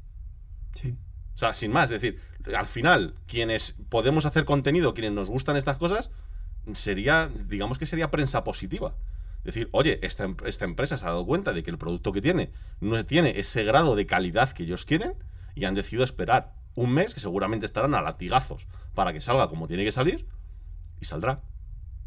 No sé, a mí no, sé lo que opinas, pero es que a mí, ya te digo, no, no acabo de entender cuál es el motivo por el que tienen tanto miedo de decir que algo se les retrasa o que algo no ha salido en el plazo adecuado. Es que no lo comprendo. Mira, por ejemplo, eh, Swift lo hizo muy bien en ese sentido. Es decir, eh, Swift anunció en el año eh, 2018, a primeros aproximadamente, que eh, estaba trabajando en la estabilidad binaria del lenguaje, ¿vale? Y eso le puso un número, que era Swift 5. Pero en el transcurso del año, pues no les dio tiempo. Entonces, ¿qué pasó? Que cuando llegó la eh, iteración anual de los sistemas de Apple, el equipo de Swift dijo, no, no, no, no, yo no estoy preparado, eh, lanzamos Swift 4.2. Y esa fue la versión que llegó con los sistemas eh, y no fue la versión mayor. Y de hecho no ha vuelto a ser versión mayor nunca coincidiendo desde entonces con los lanzamientos de Apple. De forma que, pues bueno, porque ellos decían que la estabilidad binaria era muy compleja y que pues no daba tiempo a lanzarla con todas las garantías. Finalmente, La estabilidad binaria llegó en marzo de 2019, es decir, Apple tardó, Apple y la comunidad que trabaja con Apple en el lenguaje Swift, tardó seis meses más en tener disponible, en tener terminado con garantías Swift 5 y se lanzó con iOS 10.2. Pues perfecto, no pasó nada. Luego llegó en septiembre la versión 5.1 y desde entonces, el año pasado fue Swift 5.3, este año ha sido Swift 5.5. No ha vuelto a haber versiones mayores, es decir, el trabajo que está realizando la comunidad open source y Apple con el lenguaje Swift es absolutamente encomiable, es absolutamente de quitarse el sombrero sin prisas, las cosas cuando tengan que estar estarán con la mayor de las garantías. Es obvio que Swift no está libre de errores, tiene sus pequeñas cosas, pero tiene sus pequeñas cositas, cosas muy, muy, muy difíciles de llegar y que ya es cuando llegas a un nivel de estrujarlo a muy alto nivel. Pero claro, también es cierto que el público que es eh, que ve de una manera visible Swift eh, es un público más técnico, ¿no? Es un público más como tú o como yo. Pero ¿el usuario normal tú crees que aceptaría ese retraso de lanzamiento? Porque te recuerdo que los desarrolladores de GTA V llegaron a recibir a través de Twitter amenazas de muerte en el último retraso que hubo antes del lanzamiento, que se retrasó otros X meses, cuando ya había una fecha fija y se dijo, no, no, no llegamos a esta fecha, saldrá dentro de, no sé si fue un mes o una cosa así. Claro, pero es que yo creo que son casos diferentes, ¿vale? Una cosa es eh, un desarrollo, entre comillas, eh, más serio y donde el marketing debería, eh, digamos, importar menos, como puede ser algo de lo que estamos hablando de Windows o macOS, iOS, Android o lo que sea. Y otra cosa es el tema a lo mejor de los videojuegos. El problema del mundo de los videojuegos es que juegan demasiado con el hype y con el marketing. Se les va de las manos completamente. Entonces, claro, ¿dónde está el problema? Primero, ¿quiénes son tus usuarios? En el 90% de los casos, niños. O adolescentes que todavía pues les falta un hervor. O sea, con todo mi cariño, pero esto es así. Yo también lo he sido. No, no, es que yo no, vamos a ser hipócritas. Yo también lo he sido. O sea, decir, sería, sería ridículo decirlo. Pero es así. Entonces, claro, ¿el problema cuál es? El problema es que si tú llegas y haces como GTA o como Cyberpunk, ¿no? Es decir, que coges y anuncias el juego siete años antes y a los dos años. claro, es, es, que siete años, es que se dice muy rápido. Además, lo estás pintando como que va a ser algo espectacular. Eh, luego coges y dices que no, que realmente el lanzamiento será dentro de cinco. Llegan esos cinco y dicen, no, es que realmente hemos empezado con los bocetos. Y cuando van con los bocetos, no, ¿qué tal? Empiezan a alargar, siete años, alargar. Siete años antes, claro, siete años antes es que no te ha dado para darle a File New Project. Claro, por eso te estoy diciendo. Es decir, es claro, el problema muchas veces, pues con el GTA, con el Cyberpunk y con otros muchos, es ese, es que juegan tanto con el marketing, juegan tanto con el hype, que, y encima un público, como te digo, que es más susceptible, pues evidentemente pues acabas con esos problemas. Pues los de Cyberpunk les pasó lo mismo, ¿eh? los de Cyberpunk tenían amenazas y tenían de todo porque no salía el, juego. Otra cosa es que el, motivo por el que salió no, era, no fue para quitar las amenazas, fue porque el equipo de marketing decidió que ya llevaba mucho gastado y que saliese como estaba. Y se acabó con el desastre que supuso. Pero al final es un poco eso, es decir, ¿quiénes han provocado el problema? Ellos mismos. Tú di que vas a sacar el, juego un año antes de que sabes que lo vas a lanzar y todos felices. lo que tú no puedes hacer es basar, digamos, la confianza en tu compañía, que al final es lo que ha hecho, por ejemplo, esta gente de Project Red, o de, sí, sí, Project Red, ¿no? Se llaman los de, los de Cyberpunk. Sí. Es decir, creo que sí. Han basado la confianza en su compañía en promesas a siete años.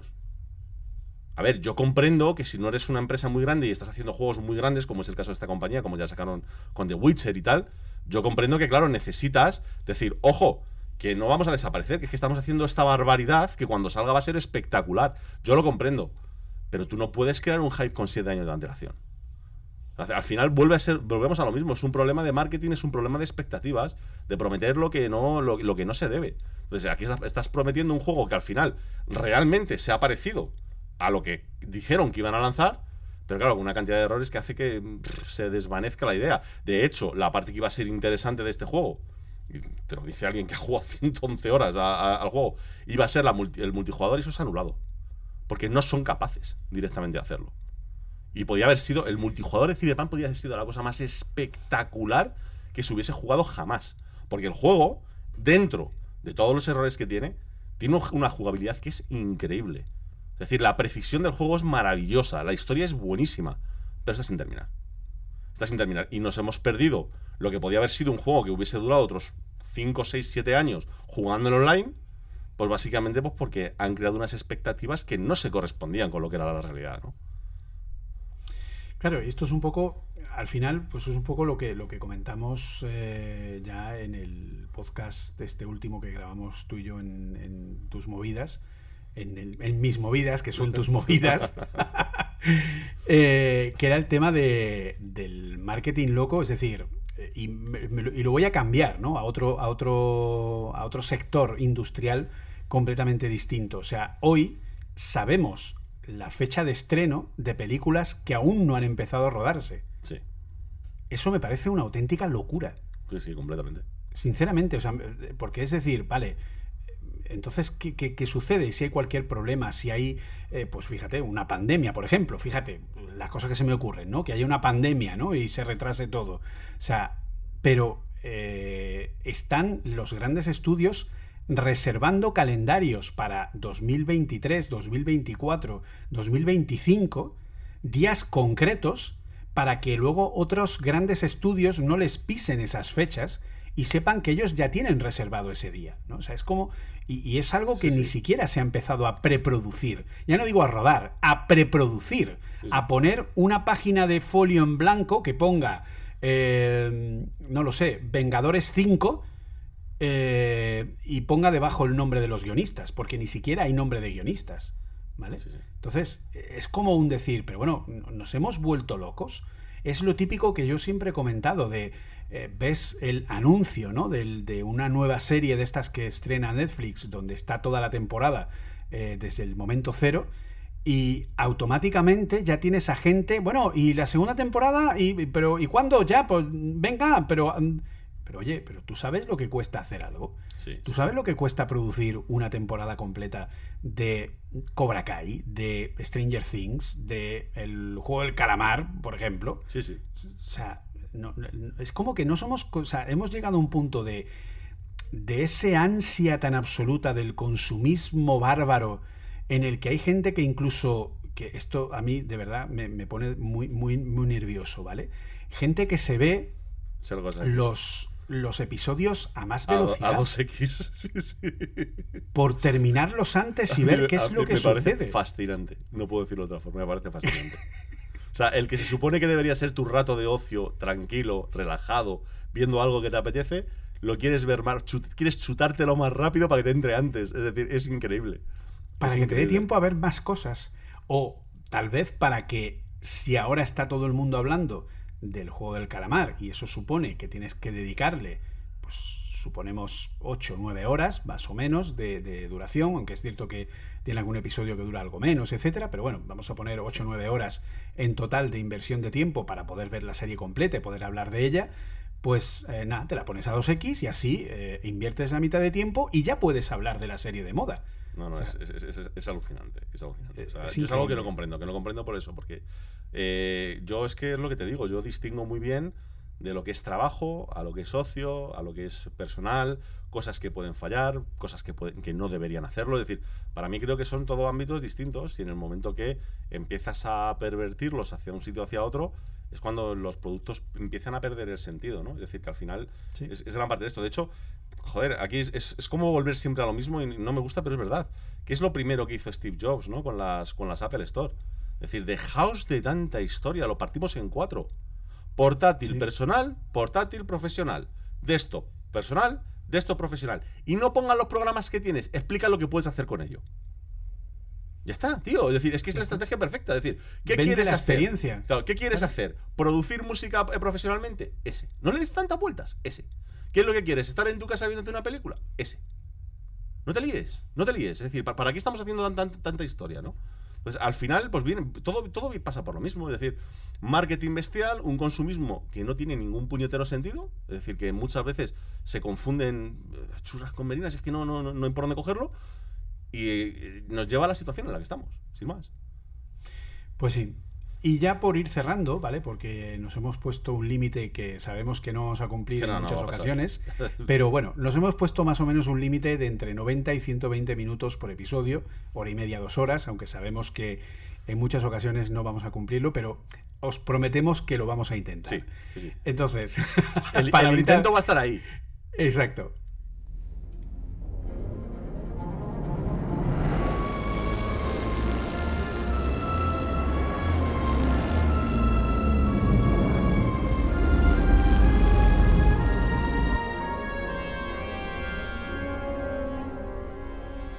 Eh, el último tema creo que, que puede ser interesante, un poco por, com- por complementar ¿no? todo lo que hemos hablado, es esos productos o ese software que sí puede llegar a ser susceptible de ser lanzado al mercado, aunque no esté al 100%. ¿Vale? ¿Por qué? Pues porque alguno dirá, ¿cómo? Vamos a ver, lleváis todo el programa defendiendo que no se puede sacar nada, que no esté al 100% y que eso es un problema, y ahora me vas a decir que hay productos o softwares que sí tienen que ser lanzados aunque no estén al 100%. ¿Esto cómo se come? Pues bien, pues porque en el, el- solamente hay determinados productos que solamente a través de un ciclo de vida comercial ante el gran público pueden evolucionar y conseguir llegar a ser lo que son. El primer ejemplo más claro del mundo, el iPhone.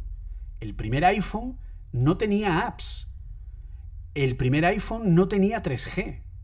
El primer iPhone eh, era como un iPod con pantalla multitáctil y con cuatro cosas metidas. El primer iPhone era increíble, maravilloso, te volaba la cabeza, era la leche, pero era nada en comparación. Es decir, era un producto totalmente inmaduro que necesitó una evolución y todo el mundo sabe que el iPhone 4 es el momento en el que podemos llegar a decir que ese fue el primer y verdadero iPhone y fue el momento en el que realmente el dispositivo cogió el empaque necesario como producto. Y como eso ha pasado con las primeras versiones de Android, que eran un caos hasta que llegó Android 5. Eh, también eh, los, por ejemplo, los primeros móviles plegables que se rompían cuando se los mandaban a los periodistas. Las primeras Oculus eh, que eh, tenían, en fin, que distaban mucho de ser un producto acabado. O incluso la versión 1 de Swift era muy madura, era una traducción de Objective-C. Swift UI 1 no llegaba a cubrir el desarrollo de una app medio compleja por sí mismo y tenías que tirar de un montón de cosas. Y estamos, ¿y por qué saco esto? Porque estamos a punto de ver nuevos productos que van a requerir esto. ¿Esto cómo crees que podría plantearse? ¿Tú cómo crees que, porque creo que vamos a, a coincidir por variar, habría que educar al usuario, ¿no? En este tipo de cosas. Sí, a- aparte creo que lo que hay que hacer es, vuelvo, vuelvo a decirlo otra vez y- e insistir, creo que hay que decir la verdad. Es decir, tú, eres, Claro. tú vas a sacar un producto y tienes que explicar qué producto estás sacando y por qué. Es decir, Oculus, por ejemplo, que todavía no era de Facebook en aquel momento, lo hizo muy bien. Decir, oye, tenemos un producto que pinta de muerte, pero de muerte. Eh, no es un producto que pueda tener el gran público, porque es complicado de utilizar, instalarte una aplicación es una odisea, conseguir compatibilidades es súper complicado, casi no hay cosas que puedas hacer con ello, eh, pero tenemos un producto que estamos seguros que va a haber muchos usuarios que van a querer probarlo, porque es espectacular. La primera vez que pruebas unas gafas de realidad virtual en tu vida, dices, wow, wow, o sea, esto tiene que llevar a algún sitio, ¿no? Entonces, cuando sacaron las primeras Oculus, lo hicieron de una forma muy sencilla y es, tienes que registrarte como desarrollador. Que te quede claro que lo que te estoy vendiendo es un kit de desarrollo, no es un producto que vayas a coger, sacar de la caja y ponerte a utilizarlo. No, no, no, no, no. Es un producto que yo espero que le metas mano. Que a mí no me va a importar. Es decir, lo mismo me pasó, lo- yo creo que lo comenté con mi impresora 3D. Mi impresora 3D cuando me la vendieron me, lo- me- me- me venía claramente indicado. Es un producto prototipo. Tiene unas ventajas y tiene unos inconvenientes. Ventajas, vas a poder hacer cosas que vas a flipar. Básicamente. Inconvenientes, puede fallar. Ventajas sobre ese inconveniente, llámame y te lo arreglo. Y lo hicieron, es decir, yo tuve un pequeño problema con la impresora y se pusieron en contacto conmigo. Me pidieron de buena fe, no, no por intentar eh, escurrir el bulto, montones de fotos y cosas para que yo les explicase dónde estaba fallando para ellos tener ese, ese feedback. Pero me lo habían avisado. Oye, estás comprando un producto que esto no es una fase final del producto. Esto no es una impresora Epson que te la enchufas al ordenador, le das a imprimir el folio y sale. Eso tienes que saber lo que estás haciendo. Tienes que entender cómo funciona. Tienes que saber eh, a lo que te expones al utilizarlo. Entonces, cómpralo. Hay muchos productos pues, que están en ese, en ese rango de decir, oye, ten en cuenta que si lo quieres utilizar de forma, por poner un ejemplo, profesional, ten en cuenta que estás asumiendo un riesgo. Y el riesgo es que este producto no ha terminado. Yo no te puedo garantizar que esto vaya a tener un funcionamiento al 100%. Pero lo que sí te digo es que, desde luego, si empiezas a incorporarlo, a lo mejor lo que consigues es tener una ventaja competitiva respecto a los demás, que puede ser interesante. Pero vamos, ten por seguro que vas a tener ciertos problemas. Y todos los casos que has puesto, pues en definitiva han sido un poco lo mismo, ¿no? Es decir, en las primeras versiones de Android, pues intentos de parecerse al iPhone como podían a partir de un sistema que era clavado al de, BlackBerry. Los móviles plegables se partían directamente. Es decir, bisagras que además no funcionaban bien y tal. Oye, solamente ha habido que esperar dos años y yo puedo dar fe que, coño, el que tengo en la mano, el Flip 3, no tiene pinta, no tiene visos de que eso se vaya a estropear tan fácilmente. ¿eh? O sea, es decir, tiene un aspecto bastante sólido y no, no veo que sea una cosa que de un día para otro voy a decir, ahora me he quedado sin móvil, en absoluto. Pero claro, si quieres, si quieres un producto así, tienes que pagarlo. Pasó, fíjate lo que te digo, ¿eh? Pasó con el iPhone 10. Con el iPhone 10 lo hicieron de otra forma. En el sentido de, no es exactamente lo mismo, pero es una idea parecida. Es decir, ¿quieres probar desde el punto de vista de Apple todas estas tecnologías nuevas? ¿Sí? Págalo. Es lo, es lo que te dijo Apple. Es decir, el iPhone 8 lo seguimos manteniendo a los 800 o 900 euros. El iPhone 10, básicamente es un iPhone 8, pero con tecnología nueva. Pantalla OLED, todo pantalla, Face ID, etcétera, etcétera. ¿Quieres probarlo? Sí. No estamos en disposición de sacar 150 millones de ese dispositivo. No estamos en disposición. Lo quieres, lo pagas. Entonces, está bien. A mí no me importa que una compañía diga, voy a sacar un producto que puede tener errores, que es una beta, que tal. Siempre y cuando te lo deje claro, te diga, ojo, que esto que estás comprando no lo puedes llamar ni profesional ni personal. No, esto es para probar. Esto es para que te lo pases bien. Esto es para que cacharres. Esto es para que puedas ir probando una tecnología que en el futuro lo va a ser todo, porque es un friki y te gusta. Yo, mientras sean esas condiciones, bienvenido sea y además, todo el que me conozca lo sabe. Yo lo pago y lo compro, porque me gusta. yo invierto en esas cosas, porque me parecen súper interesantes. A mí lo que me molesta, y que es el motivo por el que llevamos con discusiones pues, en todas las redes y tal un montón de tiempo, es cuando te hacen eso mismo con un producto que estás pagando como terminado. Y con un producto con el que tienen las narices de hacerte una, presentación diciéndote esto es magia, o esto es maravilloso, o esto es nostalgia, como dice Pano Panay, ¿vale? Es decir, para que, para que de verdad que se entienda que no me estoy refiriendo a una sola compañía, porque son todas. Es decir, te están vendiendo la idea de no, no, no, esto está perfecto cuando te están lanzando una alfa o una beta. No, tío, no está perfecto, es una beta. No me cuenten milongas. Dime que es una beta y me plantearé si la quiero o no la quiero. Porque a lo mejor es lo que te digo, como me ha pasado ahora antes, dependía mucho, hasta hace seis meses, dependía mucho de mi teléfono porque era parte de mi trabajo, ha dejado de serlo, ahora es cuando me puedo plantear decir, pues un móvil que se dobla por la mitad, ¿por qué? Porque si se estropea, pues me voy me compro otro, y sea mejor o peor, no me va a afectar a mi día a día, más allá de que, bueno, de que es el aparatito que uso, ¿no? Pero como soy más friki y tal, no tengo problema. Ahora, si es para mi trabajo y sé que tengo que tener disponibilidad, no se me ocurre comprar una cosa que tenga una parte mecánica o una, pantalla flexible, etcétera, etcétera, etcétera. Al final es que es lo que, lo que justo decía antes, es decir, cada cosa para lo que es. Si es, si es para probar, pues es para probar. Si es para uso profesional, para uso profesional. Si es para uso personal, es para uso personal. Pero dámelo en las condiciones adecuadas para ese uso. No me lo des mezclado. Que ese es, yo para mí ese es todo el problema que tenemos. Es decir, que te compras cosas, las pagas a precio de oro, a precio de producto terminado, y no, no lo está. Yo de hecho creo, creo desgraciadamente que Apple, y creo que coincidirás conmigo, eh, no va a hacerlo bien con las gafas de realidad, con las la banda, podemos llamarla, ¿no? de realidad mixta que va a lanzar. Eh, una banda de realidad mixta que por lo que se comenta y por las características que parece podría tener, podría superar fácilmente los 2.000 euros de precio, que tiene lógica para la tecnología que tiene detrás, pero deberían hacer algo muy parecido a lo que hizo, eh, a lo que hizo Oculus, a lo que hizo Microsoft con las HoloLens, es decir, venderlas como un kit de desarrollo, venderlas como un producto no terminado venderlas como algo que el público general sepa que no va a poder usar, porque no va a ser un producto terminado y que aquel que las compre sepa lo que es yo. Te lo digo sinceramente, si el día que Apple presente las gafas de realidad mixta eh, las sacan con, este, con esta filosofía, eh, yo me pondré de pie y aplaudiré. Y diré, ole Apple, ole gracias de verdad, porque es lo que tienen que hacer. Es decir, tú no puedes dar unas lentes de realidad mixta a un usuario que va a ir con todo el hype y que se va a dejar más de 2.000 euros para tener un producto que no va a funcionar, que va a tener fallos, que va a necesitar de ese ciclo de vida de producto para que probablemente en un año o dos años se queden completamente obsoletas. ¿Vale? Recordemos, Porque esto es algo que somos muy malos de memoria. El primer iPad, que todos, hay muchos de nosotros que lo tenemos, el primer iPad no llegó a tener dos versiones de actualizaciones de iOS. El primer iPad salió con iOS 3 en una versión que ni siquiera estaba adaptada a, eh, ni siquiera tenía multitarea, ¿vale? Salió con la versión 3. ni siquiera se llamaba iOS, se llamaba todavía iPhone OS, con la versión 3.1.3. La primera versión de iOS que tuvo fue en noviembre del año 2010, que fue la versión 4.2, porque fue la primera que le dio soporte multitarea al iPad.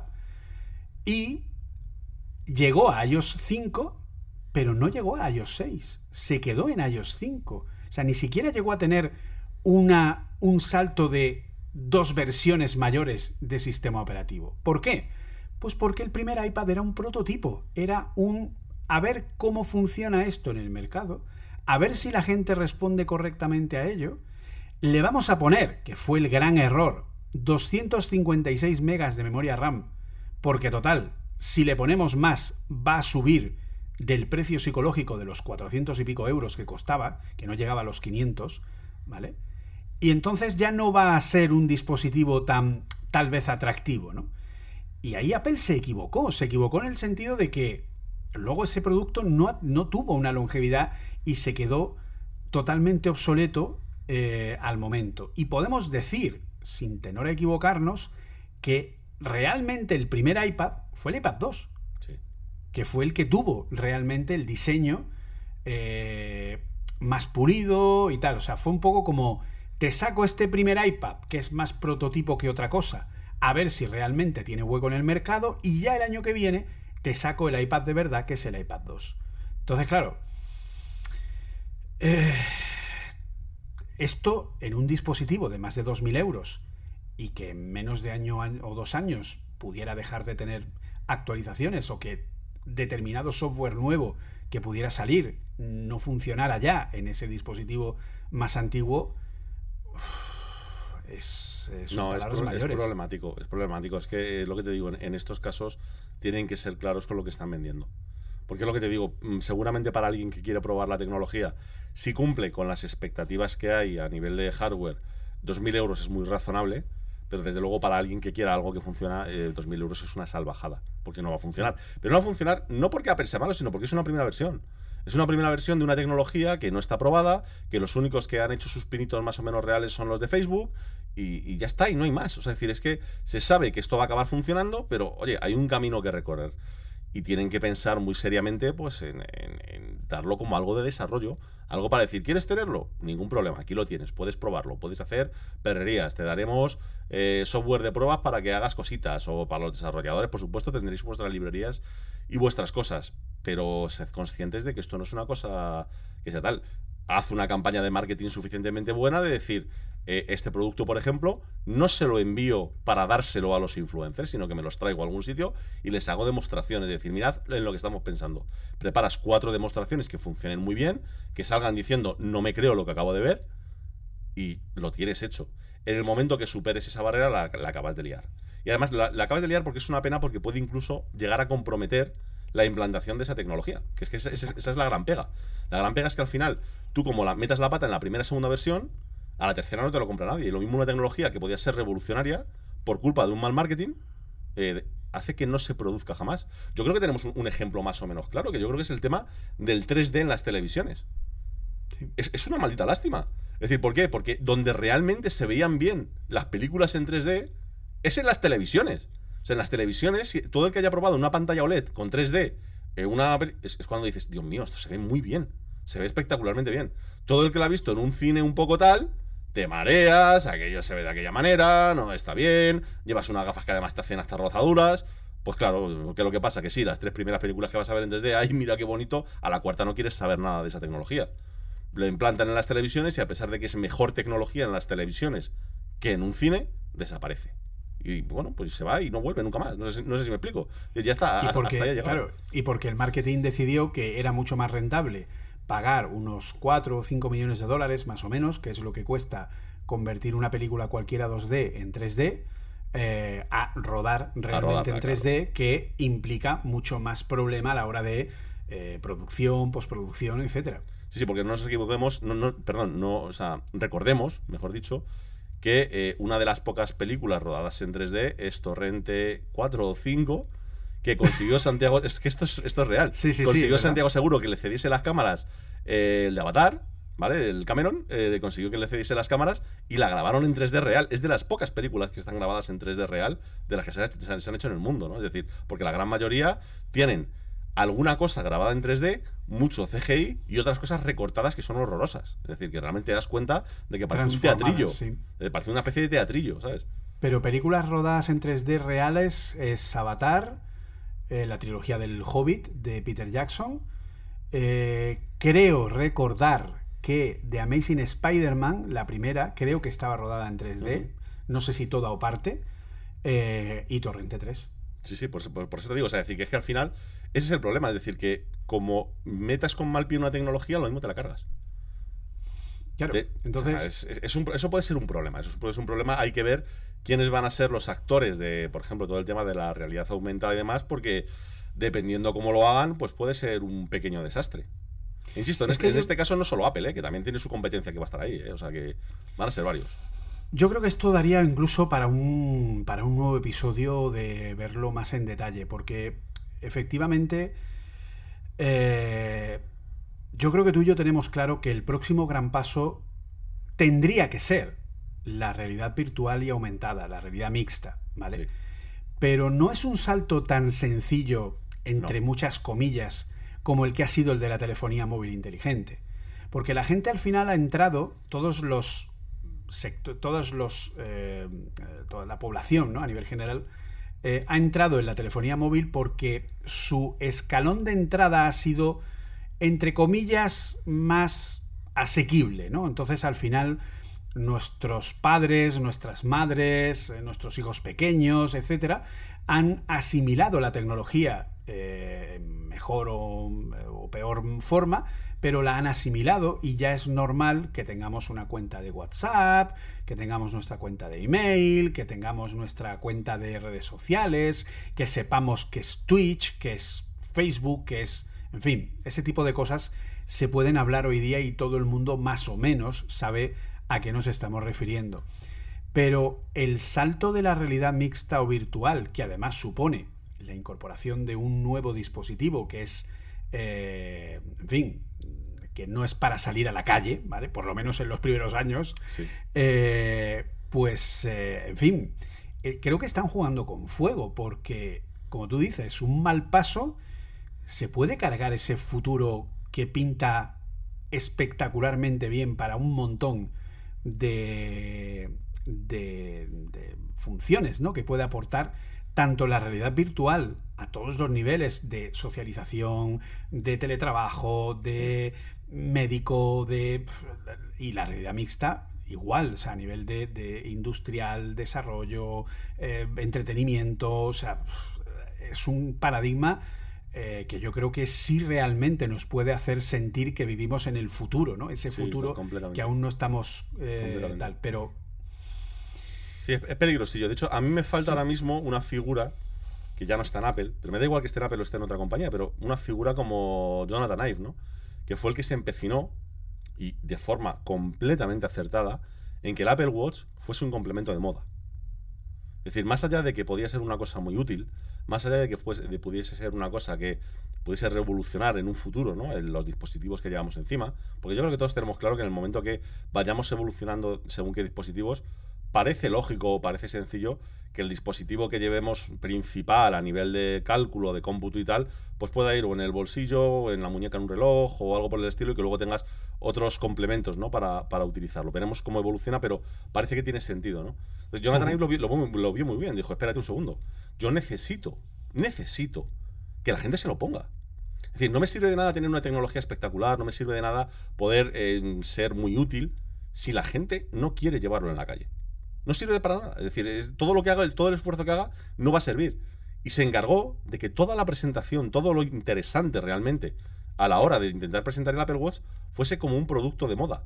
De hecho, el Apple Watch, si tú te fijas, pega un salto grande de ventas, que es ya en el primero, no en el lanzamiento, sino a los tres o cuatro meses cuando empezamos a ver a Buena Fuente con un Apple Watch, empezamos a ver a Johnny, Johnny Kimmel con, un, eh, con un Apple Watch, empezamos a ver películas en las que la gente lleva puesto un Apple Watch. Es decir, cuando de repente ese producto que aparentemente era friki pasa a ser un complemento que utiliza básicamente todo el mundo, que, que es a quien tú estás viendo por televisión, en cine, en radio, en tal lengua, es cuando entonces empiezas a plantearle de decir, a lo mejor quiero uno.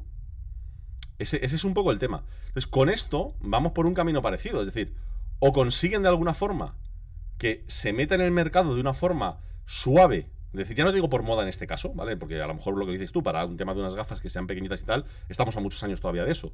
Pero incluso a nivel profesional, o conseguimos que haya alguien que lo implante poco a poco de una forma suave y de una forma eficaz, o es una tecnología que se puede quedar por el camino siendo espectacular lo que se puede hacer con ello. Pero absolutamente espectacular. Totalmente. Pues eh, Compañero de la Nebuchadnezzar, Oliver Navani, ha sido un placer grabar contigo este primer episodio.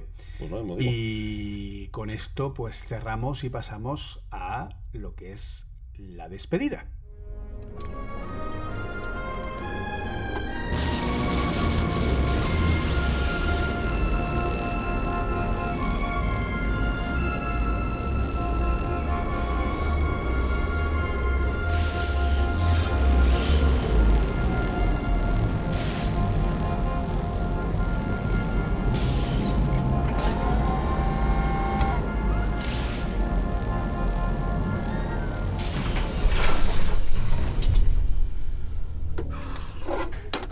Pues hasta aquí hemos llegado. Pues sí, la verdad que ha sido un buen viaje en nuestra nave. Pues si te parece, una, lo que creo que sería una buena práctica al terminar cada uno de estos viajes, episodios, capítulos, cada uno que lo llame como quiera, eh, me gustaría dar alguna conclusión final, o por lo menos qué se nos ha quedado en la cabeza a cada uno una vez que hemos tenido esta charla, ¿no? Por ponerte un ejemplo, yo, creo sería una buena idea, sí. O sea, yo para mí, eh, al final la conclusión es que creo que el nombre que le pondremos al episodio y que tendrá mucho sentido será la era beta, porque creo que realmente es un momento en el que estamos viviendo en esa, en esa situación, ¿no? En la situación en la que todo lo que estamos utilizando, todo lo que estamos viviendo, no deja de ser una prueba continua de cosas que se están intentando alargar hacia el futuro, ¿no? Nos hemos acostumbrado a ello, pero yo creo que tarde o temprano es algo que acabará, o sea, tendrá que terminar, por decirlo de alguna forma. Porque no me parece sostenible que muchos de los sistemas que estamos utilizando eh, de alguna forma tiendan a fallar con tanta facilidad, sobre todo porque al final muchas de las herramientas que estamos utilizando hoy van a ser herramientas que vamos a utilizar más adelante para cosas, digamos, más estables. No es la típica imagen esta que tenemos de ver un cajero con el Windows petado, con el Windows colgado o algo por el estilo, ¿no? Al final no deja de utilizarse una versión antigua de Windows, ¿no? Eh, que se supone que ya está muy eh, revisada, que ya no tiene problemas y tal, y son las que se suelen utilizar para hacer sistemas que técnicamente deberían ser más estables y más fiables. Eh, quien, tenga que tirar de lo que estamos haciendo ahora mismo dentro de unos años lo va a tener complicado, ¿no? Entonces, al final, esto de una forma o de otra supongo que acabará cambiando, ¿no? Yo creo que es una transición, eh, hemos pasado por unos, unos años en los que ha habido muchos cambios a nivel tecnológico, pero vamos, no creo que sea eh, lo que se va a mantener de aquí a mucho tiempo. La verdad que sí, yo creo que al final un poco por complementar, eh, creo que el, gran problema de alguna manera es que eh, no hay un final, no, no hay una línea, es como el software ha llegado a un punto en el que es una evolución continua y no podemos decir ya hemos acabado, ¿no? O sea, ya sé Kung Fu, ¿no? Que diríamos, ¿no? Eh, no, no hemos acabado, es decir, ¿está acabado Windows? No. ¿Está acabado Mac OS? No. ¿Está acabado iOS? No. O sea, a mí me enseñaron de chiquitito que un programa, una película, un lo que sea, tiene un inicio, un nudo, un desenlace y un final. Y pone the end y se acabó. Eso no lo tenemos hoy día en el software. Lo teníamos Años A, yo tenía el WordPerfect 5.1 y era el WordPerfect 5.1 y era el que era y no había actualizaciones, no había mejoras, no había nada. Luego, es cierto, salía el 5.2 o salía el 6, pero era un software que estaba terminado. Y eso es lo que creo que hemos perdido. Ese punto de se acabó y hasta aquí. Y eso es lo que al final como no tenemos, se pretende ¿no? que el software sea vivo para que vaya mejorando cada día, que me parece muy bien, pero hay que saber cerrar y sobre todo, y principalmente, por favor, fechas no. Fuera. No son buenas. Las fechas no son buenas. Y al final, pues eh, lo que no podemos hacer, yo creo que como usuarios tenemos la obligación eh, y el derecho también de exigir que esto no sea así y responder para que las compañías nos den un producto que esté lo mejor acabado y que tenga la mejor garantía, porque al final, si no la tiene, nosotros somos los grandes perjudicados. Bueno, pues con estas conclusiones yo creo que podemos despedirnos. Si te parece, damos nuestros medios de contacto por si alguien quiere contarnos alguna cosilla, hacernos alguna consulta, pues ese tipo de cosas que sabemos que van a suceder de aquí a unos, a unos días. En mi caso, me pongo delante sin ningún problema. Eh, podéis contactarme en arroba Oliver Navani, Twitter, Instagram y otras redes. Y podéis verme en Twitch pues cada tarde en Se dice Masain. Normalmente a la hora de bola de dragón, como digo yo siempre, a eso de las ocho y media. Estaremos allí pues hablando de los temas que os apetezcan realmente. Pues genial, pues a mí ya sabéis que podéis encontrarme en los podcasts de Apple Coding, también aquí, en la red Cuonda, donde habéis oído, donde está este podcast Nevecanizer. Y aquí tenéis pues el Apple Coding, que es un podcast de, eh, digamos, periodicidad pseudo semanal, quincenal, y el Apple Coding Daily, que se supone que es diario, pero bueno, en fin, todo el mundo sabe que tiene periodicidad cuando, cuando sea. Básicamente son distintos formatos. Y por supuesto pues en las páginas de Apple Esfera o colaborando con ellos, en los podcasts, directos, etcétera. Y por supuesto pues en Apple Coding Academy si quieren hacer cualquier tipo de formación pues ya saben, formación de desarrollo en entornos Apple, pues ahí nos pueden encontrar. Así que lo dicho, muchísimas gracias. Eh, Twitter, pues JCF Munoz, Apple barra baja coding. También estamos en Twitch todos los sábados a las 7 de la tarde. Y pues eh, poco más. Muchísimas gracias, Oliver, por eh, este buen viaje que hemos hecho. El primero, espero, de muchos. Y nos hablamos pronto y espero que nos veamos en el otro lado. Nos vemos en el otro lado.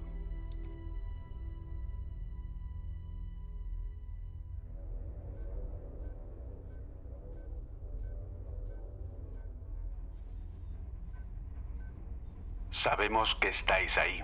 Percibimos vuestra presencia. Sabemos que tenéis miedo, nos teméis a nosotros. Teméis el cambio, pero no conocemos el futuro. No hemos venido para deciros cómo acabará todo esto. Al contrario, hemos venido a deciros cómo va a comenzar.